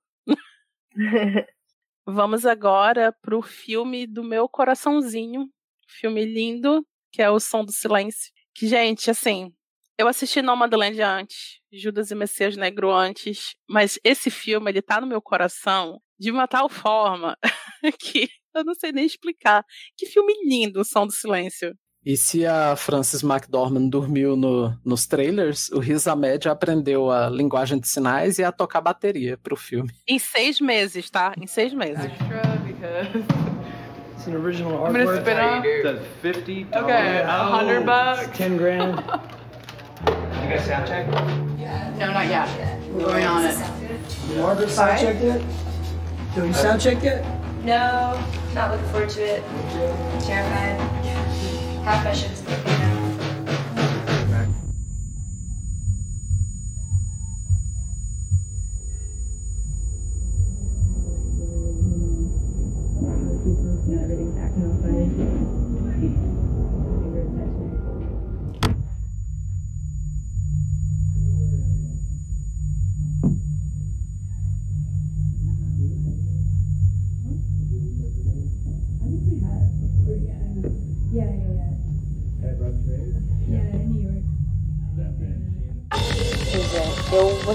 Que eu homem. gostei desse filme. Ele é, nossa, e tipo assim, o meu maior problema foi que eu li uma thread no Twitter antes de ver esse filme. Eu tava dando aquela caminhada pelo feed. E o menino, que ele tem um implante, né? Ou seja, ele é surdo, surdo, né? E ele contou a impressão que ele teve assistindo o filme enquanto surdo. Eu queria ach- achar essa thread de novo, né, pra gente poder trazer, para eu trazer pra vocês antes da gravação. Mas, é claro, como tudo no Twitter se perdeu como lágrimas na chuva. E, gente, mas é, é linda a percepção que ele teve, ele, por isso que eu, que, nossa, eu fiquei muito curiosa pra ver, e eu já gostei do filme antes, assim, pelo fato de ter sido Ah, eu É, pensei que ele tinha criticado o filme. não, ele falou Eu também. Bem. Ele falou super Já bem. tava, né, já tava meio tensa aqui. Não, Detonou o filme. Nossa, já tava. como- Meu Deus, assisti errado. Não, gente, não, não. Bem pelo contrário, na verdade. Até porque, tipo assim, ele, ele falou assim, que como surdo ele se sentiu muito bem representado. Porque Ai, é muito aquilo. linda. E, o- e, a, e o respeito da, da direção em manter os sons ambientes, abafar quando precisava ser Gente. abafado, manter. tipo Incrível, assim, né? Gente, Sim. gente, gente, que Show obra de arte a edição de som e mixagem desse filme. Muito. Meu Eles Deus. levar esse prêmio. Nossa, muito. E que eu- uma das coisas que eu achei mais genial foi não ter legenda enquanto eles estão conversando a língua de sinais. É aquilo, eu achei de uma perfeição eles não colocaram legenda, tipo, a gente realmente tá vendo tudo sob o ponto de vista dele, mas mesmo quando ele começa a se comunicar por linguagem de sinais e que ele começa a entender, a gente como espectador continua sem saber exatamente o que tá, o que tá, é, o que tá sendo falado ali. Está sendo falado não, é, o que tá sendo falado, né, eles, alguns falam e, e ouvem ou, e não ouvem, outros, né, enfim, vocês entenderam. E porque e aí o que me fez refletir foi que é, a gente realmente não se importa muito com comunicação, né? Assim, falando da sociedade como em geral. A gente não pensa muito em, em comunicação, quer dizer, só trabalha e aprende aqui, a, no caso do Brasil, a Libras, né, a linguagem de sinais, quem vai trabalhar ou quem convive com uma pessoa que não ouve ou que tem dificuldade para ouvir, né, algum grau de dificuldade para ouvir. O resto das pessoas não liga para isso. Nem passa na cabeça das pessoas, né? não- Isso. não passa na cabeça das pessoas que aprender língua de sinais, que tipo você só vai realmente conseguir conviver e se comunicar com uma pessoa surda se você aprender língua de sinais. E que não é o que não tem que ser o contrário, você não tem que conhecer uma pessoa surda para aprender língua de sinais, que todo mundo deveria aprender língua de sinais para poder se comunicar com todas as pessoas, sabe? E é, é desconfortável quando a gente não tá entendendo, quando a gente é impressionante como ele coloca, esse filme coloca a gente nesse mundo, é, onde, na verdade, quem está deslocado somos nós, que, né, não- que somos as pessoas privilegiadas que ouvem, que, que, que vêm, que falam, que tem todos os sentidos, que tem tudo, sabe? Que não que, que realmente se comunicam, mas naquele momento, nós somos as pessoas deslocadas, nós somos as pessoas erradas, sabe? Eu achei isso completamente, assim, totalmente genial, assim, fiquei batendo palma, tipo, perfeito. Falei bem feito para mim, entendeu? Porque eu, por que que eu não fui correr atrás disso antes? Por que, que eu não fui aprender língua de sinais ainda? Sabe? Achei perfeito, assim, perfeito, perfeito. Pois é, e é importante lembrar que, que Libras é, é língua oficial do Brasil, né? Então, assim, devia Exato. ser obrigação pra, em todas as escolas. Exato. Mais, a gente Exatamente. aprender, né? E não, não é o caso. A, a, eu não sei no, no, é, no, geral nas faculdades, mas eu, eu sou estudante de letras, eu faço licenciatura, e, e é, Libras 1 é obrigatório para os alunos de licenciatura. Então eu fiz essa matéria, e assim, isso me abriu tantos olhos, assim, eu tenho tanta vontade de continuar estudando é, Libras, eu acho que é tão importante e, e, todo mundo deveria, né? Deveria ser realmente obrigatório em, em, todas as escolas, porque assim, é uma exclusão tão grande, é, é, é tão absurdo. Que, não sei, não tem, falta palavras, inclusive, para. E a gente tá, vive, tá vivendo esse, esse governo, que é esse surto coletivo, em que eles querem criar escolas separadas para pessoas com necessidades especiais, sabe? Pois é. Que falar, Cada né, mais a exclusão, né? Ele quer ser inclu... é, diz que é inclusivo, mas é exato. capacitista, né? Pois é, ele, totalmente ele tem sempre em todo discurso é, é, uma pessoa né, fazendo a, a linguagem de sinais, o que é realmente é, importante, louvável, mas convenhamos que só tá ali porque a esposa dele tá envolvida com, com, com pessoas surdas e tudo mais, né? Então, é tudo um jogo de interesse sempre, né? Nunca é pro, pro bem da, da população, no fim das contas. Ah, sim. E aí engana muita gente, né? Que o pessoal fala, olha aí, vocês ficam falando dele, mas olha aí, ele tá fazendo. Enfim, né? Pesadelo. Parabéns por fazer o mínimo. Pesadelo. Ai, Espero que acabe o quanto antes. Ai, meu Deus. É, é. Mas. Olha, gente, eu penso que tá dois anos, sabe? Enfim. Mas assim. É, é, eu, voltando eu, ao eu... filme. Não, eu queria falar que Pode falar, Júlia. Não, na verdade eu não ia falar do filme, eu só ia completar essa, essa questão da, da exclusão e tudo mais, que é, uma coisa que me chamou muito a atenção um, um, tempo atrás foi de, de ver, acho que uma. Não me lembro se era uma reportagem ou se era um relato. E assim, é, de pessoas que não conseguem se comunicar em consultas médicas, porque o, o, o médico não, não fala é, linguagem de sinal, e é isso, e aí? Você precisa sempre de alguém para traduzir o que você tá falando, né? Você é um estrangeiro no seu próprio país, é, é bizarro, né? Na verdade, o, o, o não o, o falante né, de Libras, ele tem. ele é limitado em praticamente todos os ambientes, né? Aquilo que a gente já falou, a exaustão. Isso, é, uhum. isso chega a ser um pouco revoltante. Quando você vê esse filme, você entende o quão limitante é estar num ambiente Sim. que não te entende. Entende? Sim. Eu fiquei triste porque eu queria que as coisas dessem certo pra ele, tipo, certo, né? Uhum. E é uhum. importante também falar sobre a, a expectativa, né? Porque ele achava assim que com o aparelho, né, com o implante, a, a audição dele voltaria ao normal, a vida dele seguiria normal, e quando o, o aparelho é ligado, né, é ativado, quando ele precisa entender que a vida dele que não é não é assim, não é a mesma coisa. Sim. Não, e, o mais louco é o quanto ele liga voltar à normalidade, quanto ele liga a normalidade a ouvir a escutar. Sim. Né? que é o que a gente é o que é justamente o que a gente pensa, né? Nós pessoas Exatamente. que não temos deficiências, é que a gente acha que isso é normal. É por isso que a gente Exatamente. se chama de normal, enquanto pessoas com deficiência não, deficiência não são normais, né? Isso é extremamente capacitista. E é a primeira coisa que o personagem o que, é o, que é o isso, é Paul o... Rassi fala, ele tipo, você tá aqui para aprender a ser surdo. Você tá aqui para aprender Sim. a ouvir.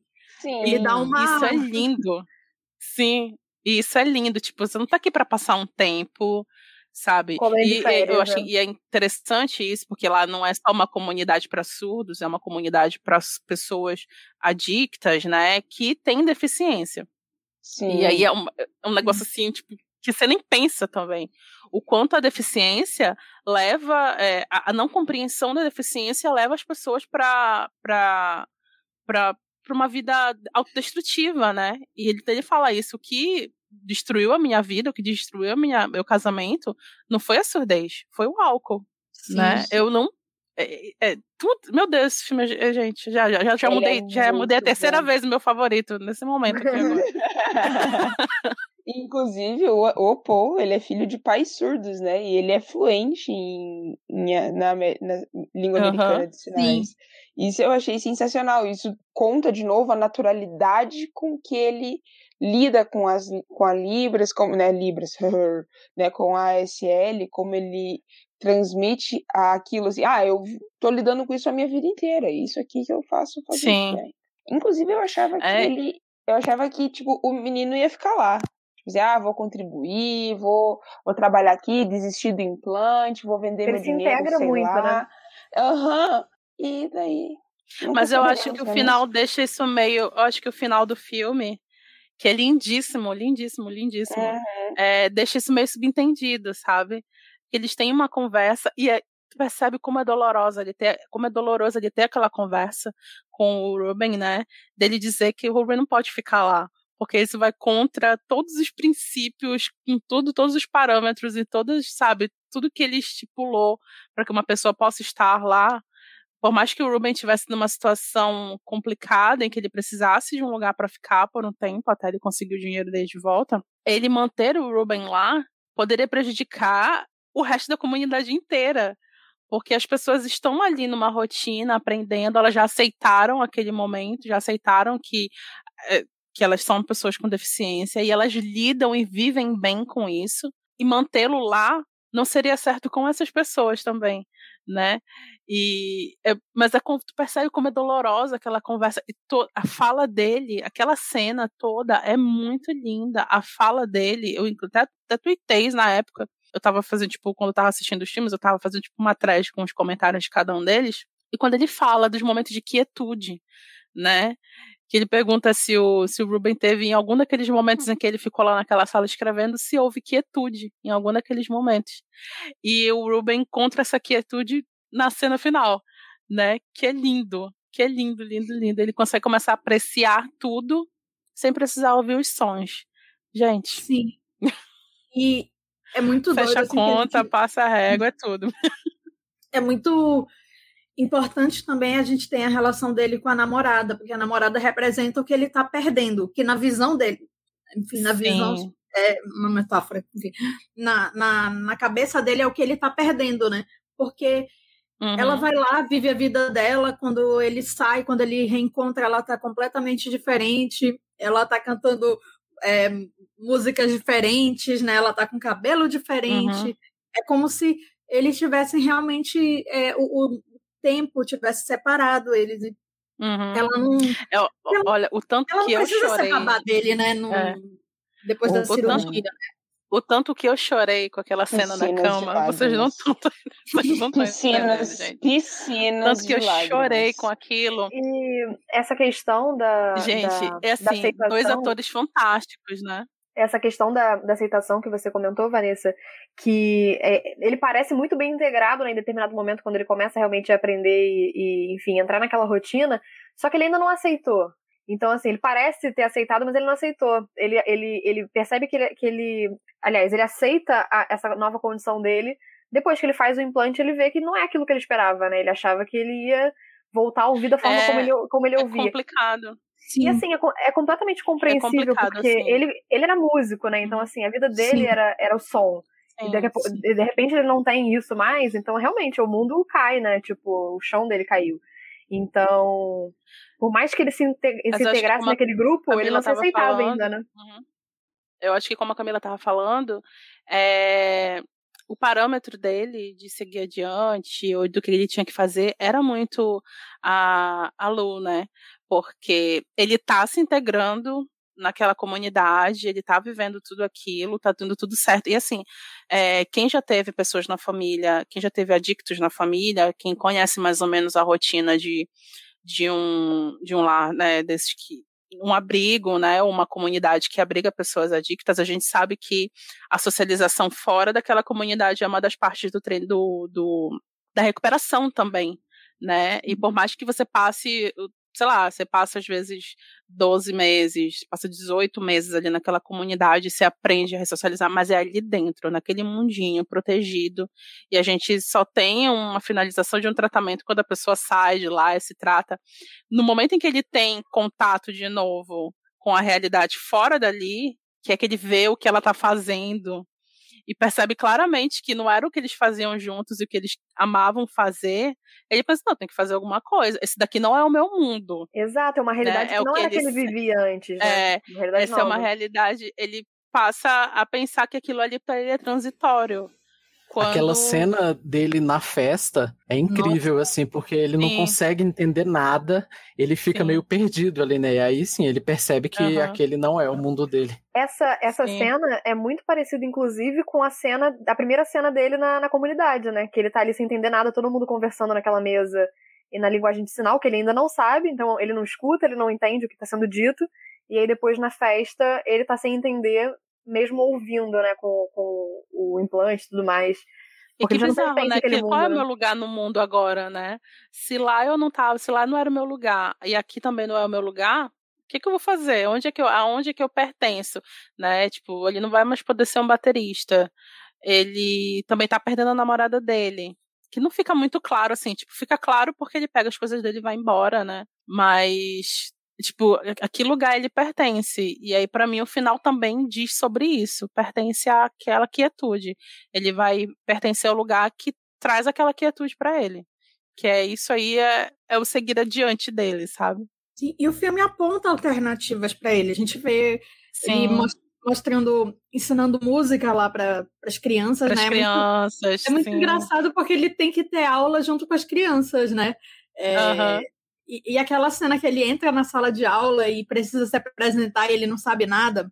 É. E as crianças ficam zoando com a cara dele. É, é muito bacana, assim, porque o filme ele tem essa leveza também, né? É, outra coisa como ele eu... entende o menino agitado também, eu acho Sim. muito bonita essa parte. Tipo, ele sabe que o menino tá agitado, ele sabe como o menino tá se sentindo. Aí ele chama o menino, né, para fazer uma outra coisa. E é incrível porque ele tenta fazer o menino, né, fazer os movimentos com a mão lá para fazer o batuque lá na, na no, no escorrega-bunda, mas tudo que o menino precisava era ficar deitado, olhando a árvore balançar, sabe? É só isso. É diferentes necessidades, né? É. Na verdade, para mim aí já ficou claro também que mesmo dentro de um ambiente tão exclu, né, entre aspas, exclusivo, que seria essa escola específica para alunos assim, também não atende todas as necessidades das crianças. É, porque todo mundo tem uma peculiaridade, mas Exatamente. As pessoas têm suas individualidades, né? E às vezes, principalmente no caso das crianças, a gente não sabe se tem outras condições de saúde, né? Outras condições é, cognitivas envolvidas, né? É, eu trabalho com uma das minhas clientes, ela é de uma clínica multidisciplinar é, e tem crianças com deficiências físicas, né, ou surdas, ou, ou que não falam, ou que não enxergam, mas que são crianças com condições de autismo, ou de é, algum, alguma, outra, alguma outra condição cognitiva. E isso também, às vezes, é negado, porque as pessoas, as famílias ficam em negação né? E, e, é normal a pessoa adulta já quando perde algum perde a visão ou perde a audição ou perde a fala, ela ter esse momento de negação. É, eu acho inclusive que o Riz Ahmed ele é incrível nessas cenas no começo quando acontece tudo e ele perde completamente o controle, né? Ele simplesmente sai quebrando tudo, ele simplesmente não consegue ouvir, ele extravasa tudo isso. Eu acho que ele tá muito bem nessas cenas. Eu é, acho que a atuação dele é bem variada, né? Ele, ele é, tem essas exatamente. cenas de, de, de briga e, e, tem o carinho com as crianças, a aceitação uhum. do final. Ele faz cenas muito variadas, é. todas muito bem. Muito bem, exatamente. Ele é muito versátil, assim. Fica, eu gosto da, da menina também, da atriz que faz a, a Lulu. E eles dois juntos, é incrível a cena em que ela decide ir embora. É, me cortou o coração também, aquela cena, porque ela tá muito consciente dos limites dela, né? E isso é muito isso é muito doloroso e é muito incrível de ver também. Ela diz: Olha, você se machuca, você me machuca. Eu me machuco e machuco você. Entendeu? Eu não posso ficar aqui. Eu acho lindo e doloroso como ela tem compreensão dos limites dela e como ela sabe que ficando, ela nem se ajuda e nem ajuda ele, né? E aquela sequência toda é muito difícil, muito, muito, muito dolorosa, né? E a confiança que ela tem, e ele pede para ela esperar, ela diz que vai esperar, e aí quando volta a situação que ela vai encontrar com ele, que ele vai encontrar com ela, a gente sabe que, tipo, pode ter tido várias possibilidades. Ela pode ter ficado com alguém, ela pode ter se apaixonado de novo, e eles sim, e eles simplesmente choram e se entendem ali sem precisar dizer uma palavra. Sim, e eu fico e... como completamente destruída. E essa cena da separação deles é nossa, é, realmente é muito dolorosa de assistir. Você, você me, colo me coloca assim no lugar da, dos dois e tudo mais, e principalmente uhum. dele. Você imagina, ele tá perdendo tudo que ele, que ele conhece, né? O mundo dele uhum. virou de cabeça pra baixo, né? Em determinado momento ele perdeu a audição. O dela também, né? Exato, o dela também. Exato. Consequentemente, ele perdeu a, a profissão, né? E aí agora a namorada vai embora, enfim, é, é, é, ele, a casa dele muda, é muita, muita mudança em pouco uhum. tempo, né? Muito muito chocante mesmo. É o louco é porque, tipo assim, ela é privilegiada, né? De certa forma, o pai dela é rico. Então, por mais que a vida dela tenha dado um, um salto, né? Tenha dado um flip ali nos 360, a gente sabe que ela não vai passar necessidade, que ela vai ter outras dificuldades. Ele não tem nem onde ficar. Pois é. Né? Ele vendeu o trailer, vendeu tudo, vendeu a bateria, né? É muito, é muito louco. Fiquei triste, mas esse filme é muito bom. muito bom. É engraçado que os filmes desse ano, assim, tem vários que, que deixam a gente com esse, esse gosto meio melancólico, mas ao mesmo tempo é. nenhum com um drama forte, assim, né? Todos têm, transmitem Sim. a mensagem com leveza. Não, e são muitos é. filmes sobre perdas, né? Diferentes perdas, luto, uhum. enfim. Cada um à sua maneira. Eles são muito transicionais, né? Eu, assisti, eu senti assim que é muito sobre transição, assim, os filmes desse ano, que, que é também é, acho que também é um reflexo do tempo que a gente tá, nesse momento assim que tá todo mundo suspenso, né? Uhum. Tudo, a vida de todo mundo tá suspensa. Por mais que a gente esteja trabalhando, que a gente esteja vivendo, tá tudo em suspenso, porque a gente não sabe como é que as coisas vão se desenrolar daqui um mês, daqui seis meses, daqui a um ano. E então a gente está assim numa fase transicional mesmo, assim, socialmente falando, né? E os filmes estão mostrando muito isso também, assim, esses essas fases de transição. Não estão mostrando, é como o Elvis falou, tipo, não tem um drama muito forte, né? Não tem uma parada tipo começo, meio e fim. Tá mostrando muito esse durante, assim, esse período de transição que a gente tem nas transformações que a gente tem na vida. Sim, e, e eu gostei do fato como todos eles, de certa forma, em algum ponto, se conectam. Uhum, sim. Né? Ou são semelhantes, ou são ou tem elementos parecidos, né? Porque, por exemplo, é, né, ele e a Lu, né, antes de, de tudo acontecer, qual era a rotina deles dentro de um trailer, né? Uhum. Então, né, essa, essa mobilidade é, eu até comentei isso fácil, no Twitter. Né? Gente, o que é o tema do Oscar esse ano? É vivendo é, a vida de nômade? O que que tá acontecendo? Exatamente. Eu, eu acho que é perda, né? É. Todo mundo perde Verdade. alguma coisa, menos Mank, né? Que o cara ainda ganha o Oscar de melhor roteiro, aquelas. Ai. Ai. A gente Justo falou de uma cena de Mank é... Em Mank a perda é nossa. a gente perde. Perda de tempo. tempo. O prejuízo é todo do espectador. O tema do Oscar é perda. a gente perde também. Gente, vamos dar uma passeada aqui pra, pelos outros indicados, só pra gente comentar rapidinho. Vamos. Acho que se for bem rápido, né? Dá. É, quanto tempo a gente. Ah, já vai para três horas de gravação, meu Deus. Pois é. Olha, eu, eu falei com o Alves, a gente vai tentar não bater o recorde do, de 2019, que a gente ficou quase quatro horas gravando, eu juro. Meu Deus. Eu acredito. E, e não, e não, não cobrimos duvido, tudo, tá? E não cobrimos tudo. Eu acredito, porque, tipo, juntou.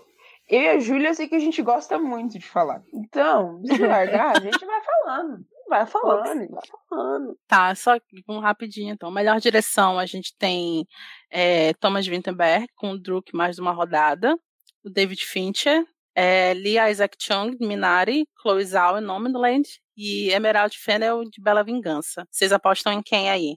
Emerald, é, Emerald não, a Chloe. Chloe Zhao, Chloe Zhao. Chloe Zhao. Merecidíssimo. É, eu, eu acho que essa é uma das categorias mais certas. Sim. Ai, tomara, né, gente? Melhor ator, Riz Ahmed, de O Som do Silêncio, Chadwick Boseman, é a voz suprema do blues, Anthony Hopkins, Gary Oldman e Steven Yeun. Aí a gente já tá, já conversou, né? Já acho que vai pro Chadwick. É, É, tá certo isso. E não é como se ele não merecesse também, né, gente? Porque acho que a Com certeza. claro também que o papel é bom. É bom mesmo, ele realmente fez uma, entregou uma ótima performance. Melhor atriz. É, Viola Davis em A Voz Suprema do Blues. Andra J. Day em Estados Unidos versus Billie Holiday. Vanessa Kirby em Pieces of Woman. É, Frances McDormand é, por Nomadland. É, e Carrie Mulligan em A Bela Vingança. Vocês vão aí em quem? Ai, essa tá difícil, gente. eu vou na né? Francis. Eu O vou meio de campo tá. Nossa, tá complexo. Cada uma ganhou uma coisa. assim. Pois é. Eu acho, eu acho, assim, tendo visto o filme, que a Andra Day, se os membros da academia assistirem o filme, eles vão dar pra ela, porque tem tudo o que a academia gosta. Assim, é uma atuação, é uma atuação maravilhosa. Eu não gosto do filme, mas ela tá muito bem. E mas tem É uma também os biopic, né? É uma, uma biografia, tem o elemento político também muito forte. Ela tem muitas cenas chorando, assim, é, tem umas cenas assim de sexo que eu acho super objetificando o corpo dela, sabe? Eu acho bem problemático. Mas ela tá muito bem no filme. E ela canta, ela mesma canta as músicas, né? Que Ai, que é legal. a- porque ela é cantora, né? Então Uhum. e, e o timbre dela é parecido com o da Billie Holiday. Inclusive, o nome artístico dela é em homenagem ao nome é o, o apelido da Billie Holiday, que era Lady, da Lady Day, não, era Lady Uhum. Day. Então, é bem.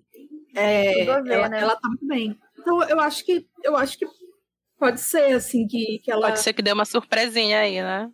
É qualquer uma, na verdade, né? Vai, vai ser uma surpresa Sim. e esperada ao mesmo tempo, porque todas ganharam alguma coisa. E todos Sim, estão sim. muito bem, né?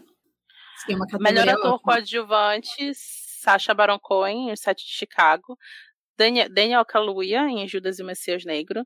Leslie Odom Jr. Gente, Leslie, todos apaixonados por Hamilton estão aqui Aaron tristes Burstyn. porque ele não vai levar. Sim, Aaron Burr, é, Paul Rassi e o Lakeith Stanfield. A gente já, já postou no, no Daniel Kaluuya, né? Sim. Isso. Certíssimo. Se o mundo for justo, se o mundo for justo, vai ser o Daniel Kaluuya. Melhor atriz coadjuvante: Maria Bakalova, em Borat, Glenn Close, é, em Era Uma Vez um Sonho, Olivia Colman, em Meu Pai, Amanda Seyfried, em Mank, e eu tô com medo de ler esse nome, de Ah, melhor atriz coadjuvante. Yoon Jung Yan. É. Aqui a gente vai em quem? Eu vou vou de- nela. Também. Eu vou de vozinha do Minor. É a favorita do meu coração, não sei se ganha. Mas... Exatamente. No meu coração é ela. Pode Exato. ser que a, pode ser que a Glenn Close leve? Pode ser. Mas. É, Ai, gente, mas nesse Mas- filme é horrível. Não. Mas é, é obra, É horrível, né? Não mas eu vou passar filme, pano né? se ela ganhar, porque a Glenn Close, sabe? Não, Eu mas é isso que eu tô também. falando. Se ela ganhar é porque é por causa da, da carreira dela, por ser a Glenn Close, não por causa do filme. Ah, o filme é horrível. Pior filme do ano passado. Tá, melhor roteiro adaptado: Borat, Meu Pai, Nomadland, Uma Noite em Miami e O Tigre Branco. Hum, Eu eu em Nomadland. Não. É, eu também. Eu espero que Nomadland, né? Porque Totalmente. É, eu até ficaria feliz se uma noite em Miami ganhasse, né? Pra ser mais lembrado também, mas eu acho que vai dar Nomadland. E se meu pai ganhar, eu também não, não, não vou ficar triste, não. Nem eu. Sim. E ganhou o BAFTA, É. meu pai, então. melhor roteiro original: Judas e o Messias Negro, Minari, Bela Vingança, O Som do Silêncio e Os Sete de Chicago. Aqui pra mim pode ganhar qualquer um, gente. Não, o Sete de Chicago não, que eu acho que hum, Eu acho que da Bela atriz- Vingança. É. Acho que Bela Vingança. Eu torço não- por Minari, mas concordo Meu com a Vanessa. coração- Qualquer um. Minari pode surpreender, eu acho, mas acho que Sim. leva Bela Vingança. Eu, eu Meu ainda não, não ficaria surpreso se o Aaron Sorkin ganhasse, mas eu espero que dê a Emerald Fennel mesmo. será? Ai, Ele ai, já ai. tem a dele. Eu vou pular aqui o melhor curta-metragem, melhor animação. Eu não assisti nenhum. Eu juro que nem sou eu assisti, viu, gente? Eu só Mas tem da dois irmãos, uma jornada Eu só vi o fantástica, Soul Caminho da. Lua. Tem Eu vi Shaw. os cinco, mas é, Soul é bem favorito. Se algum outro ganhar, vai ser É. o Wolf Walkers, mas a chance é baixa. Mas se quiser Eu perguntar vi- de curta-metragem, eu vi todos. Ah, então, eu vi o Se algo acontecer, alguma coisa acontecer, eu te amo. Eu também eu vi. fiquei Acho que ele vai ganhar. Achei vai ganhar, de, de curta. É lindo. De curta É de animação eu vi lindo. esse e vi o, o da Pixar também, o Toca. É, eu não gostei. Aham. É, A quem, mas o, o Se Algo Acontecer, eu te amo é lindo e eu acho que é lindo demais. foi mais assistido, né? Todo mundo viu quando saiu, tá na Netflix, então. Melhor documentário: Collective, Creep Camp, The Mole Agent, Professor Polvo, que eu tô aqui, eu já falei no começo, que eu assisti o Professor Polvo, e Time. Professor Polvo é lindo, gente. Lindo, lindo, lindo. Eu não fiquei impactada com nenhum outro filme, além desses que a gente já comentou, dos melhores filmes. É, tipo, é tranquilamente dos meus filmes favoritos. Eu juro pra vocês. É um filme, é um documentário lindo, muito, muito bonito mesmo, muito bem, muito bem construído. A narrativa dele com o povo é um negócio que você nunca imagine, eu nunca imaginei na minha vida que eu ia ver, assim, na tela do meu computador, uma relação de um ser humano com o povo sendo construída do jeito que foi colocado nesse documentário. A trilha sonora é incrível, tem até música original para ela. É, enfim, gente, é lindo. Assistam Professor Polvo. Muito bom. Parece um nome bobo, parece um negócio nada a ver, parece que é só um documentário da National Geographic, mas não é. É realmente uma aula, uma aula de cinema, inclusive porque o, o cara que faz o filme, ele também trabalhava com cinema antes. E ele recuperou a paixão dele pelo cinema por causa dessa relação com o povo. Sim, e é um povo, um povo só. Uma polva. É uma polva. É porque ele fala ela o tempo todo, inclusive, no documentário. É, melhor Mas- filme internacional, não mas qual- tivemos. Qual é a aposta de vocês pra melhor documentário? Porque o Collective tá, Ah, tá. tá indicado a documentário e filme É, internacional. Eu né? acho que ganha Então, Professor Polvo, mas o meu preferido é o Agente Duplo. Achei lindo, lindo. Super singelo, assim. E triste também. É, vamos aqui para melhor filme internacional. Tem Druk, mais uma rodada, que é da Dinamarca. Better Days, que é de Hong Kong. Collective, da Romênia. O Homem que Vendeu Sua Pele, da Tunísia. E Kovac Zaida, da Bósnia. Alguém Druk, viu? né? Acho que. Druk. É, Eu ele faz cada direção. Enfim, né? Deve ganhar. Gostei bastante do filme. Eu achei legal também. Melhor fotografia: Judas e o Messias Negro, Mank, Relatos do Mundo, Nomadland e os Sete de Chicago. Eu nem sei porque o Sete de Chicago tá aqui nessa categoria, gente. Sinceramente. Achei a coisa mais comum, normal do mundo, bem Netflix, não tem nada de demais. Sim, nada de muito novidade, né? É, Minha torcida é pra Nomadland. é, a minha também. Nomadland. Ah, melhor montagem para Meu Pai, Nomadland, Bela Vingança, O Som do Silêncio ou Os Sete de Chicago. Meu pai. É, meu pai, Meu eu favorito. O Som do Silêncio é, é muito. Eu gostaria muito que o Som do Silêncio ganhasse essa. Eu torço pra Me- Som do Silêncio em melhor som, que é incrível, né? É, Ah, essa Melhores daí já efeitos tá ganha. já tá ganha, né? Melhores efeitos visuais: Love and Monsters, O Céu da Meia-Noite, Mulan, O Grande Van e Tenet. Ai, o que, que Mulan tá fazendo aí, né? Eu só Gente, vi Mulan e Sol da, Céu da Meia-Noite, que é horrível. Eu horrível só vi Mulan. Infelizmente. Ah, Eu só vi o céu da meia-noite. Melhor trilha sonora original: tem destacamento Blood, tem Mank, tem Minari, Relatos do Mundo e Soul. Só Ah, seria legal, né? Porque é uma música, é um, é um filme muito baseado é, em música, inclusive, né? E é o- a dupla de É, compositores que sim. trabalha com o David Fincher, né? Que estão indicados por. Mas Sim. eu gosto muito mais do trabalho deles no Soul, que é muito Sim, bastante. Melhor canção original, Fight for You, Judas e Messias Negro. Hear My Voice, de Sete de Chicago, Rusavik. Festival Eurovision da Canção, a saga de Sigrid Lars, Yossi, Rose e Momo e Speak Now, Uma Noite em Miami.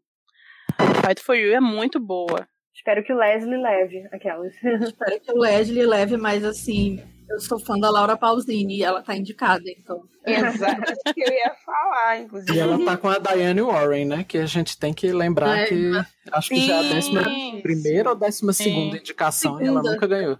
Mas enfim, Melhor som, melhor som que a gente não precisa nem falar muito, a gente já sabe que vai pro som do silêncio.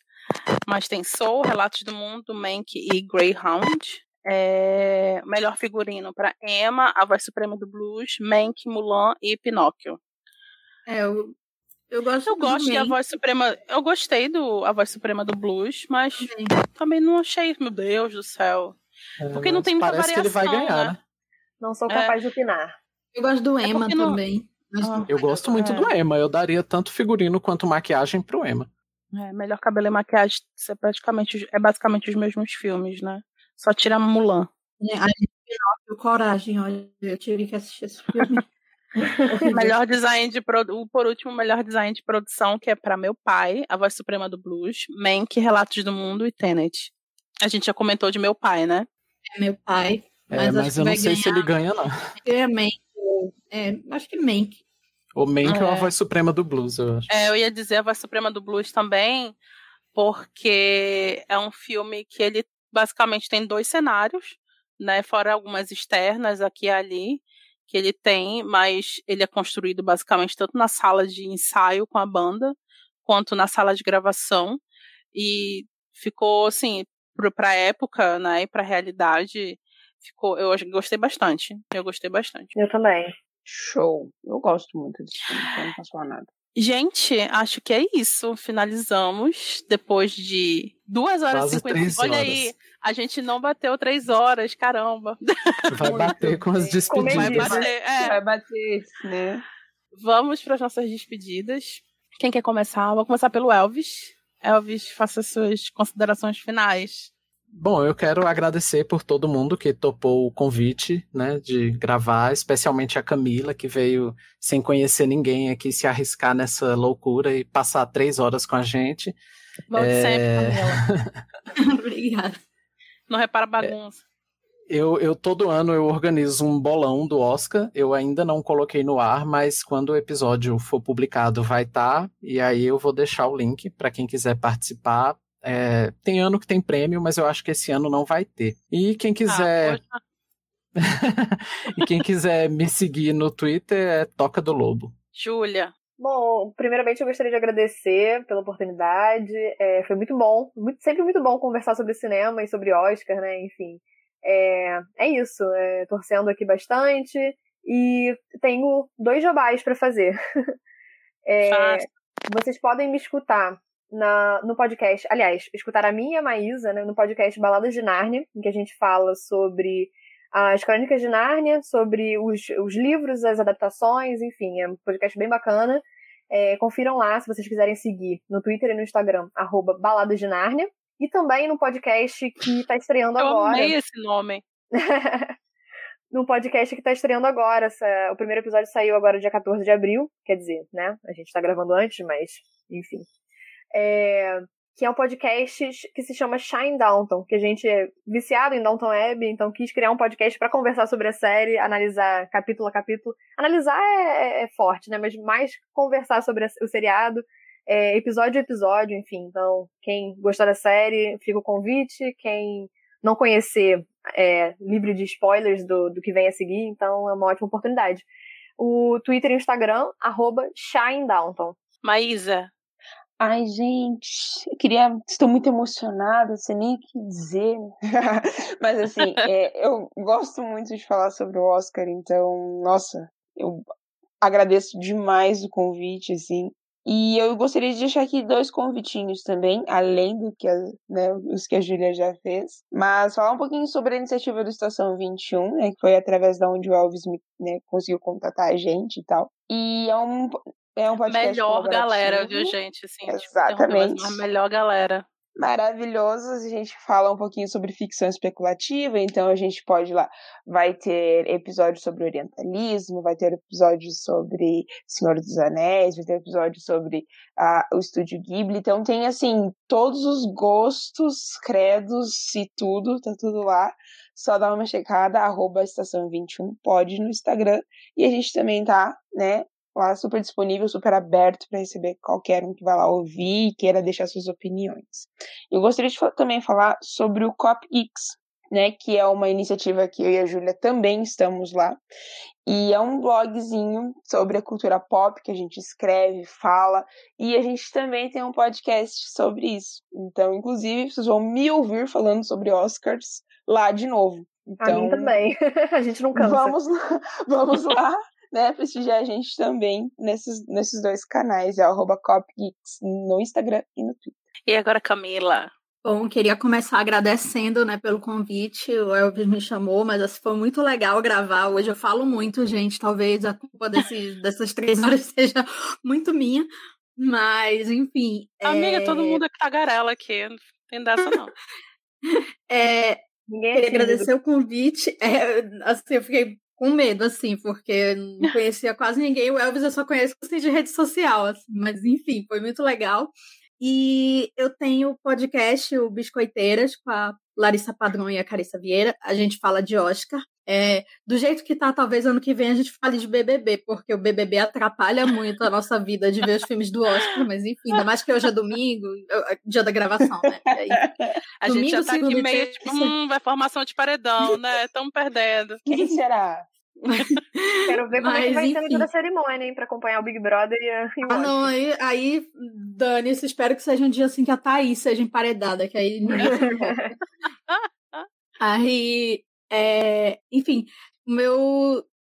O nosso Instagram e o nosso Twitter é Biscoiteiras, é, só que em vez do O, você bota o zero. E aí nas plataformas de podcast você procura Biscoiteiras, que vai achar o símbolo vermelho. É, e a gente tem uma planilha com os indicados ao Oscar, onde assistir e para você ver as estatísticas, quantos dias, em quantos dias você consegue ver todos os indicados, quanto tempo falta, é, quantas horas de filme você já assistiu, enfim. É, e a gente tá todo dia fazendo podcast sobre as categorias do Oscar. Todo dia vai ter é, um podcast específico falando de duas categorias, as nossas apostas, um pouco do histórico da categoria, para você arrasar no bolão do Elvis. o bolão do Elvis também, mais esperado. E também eu escrevo para o Cine 7, né? Cine 7, site de filmagem. É, também está nas redes sociais e, enfim, é cine7.com.br. Gente, queria dizer que eu tô muito feliz, porque eu acho que é a primeira vez na minha vida que eu gravo com outra nortista. É, tô super, super feliz de ter acontecido, de ter juntado todos vocês. O Elvis, uhum. mais uma vez, organizou tudo, coordenou tudo. Já é a segunda pauta dele que, que eu gravo esse ano, inclusive. É, eu sou a Vanessa Vieira, como vocês já sabem. Vocês podem me encontrar no Twitter e no Instagram como Nessa B. Vieira. Eu falo de tudo, falo muita besteira, inclusive. Às vezes não, às vezes eu falo sério. É, no Facebook ninguém precisa me encontrar porque ninguém liga pro Facebook mais. É, mas lá no Facebook eu tô exclusivamente porque a gente participa, o Elvis e eu, de um grupo chamado Cracóvia, que como no começo eu falei, é o grupo de onde o Epau Pedra surgiu, que é de onde o Epau Pedra é. A, o Epau Pedra é uma iniciativa colaborativa dos integrantes lá do grupo.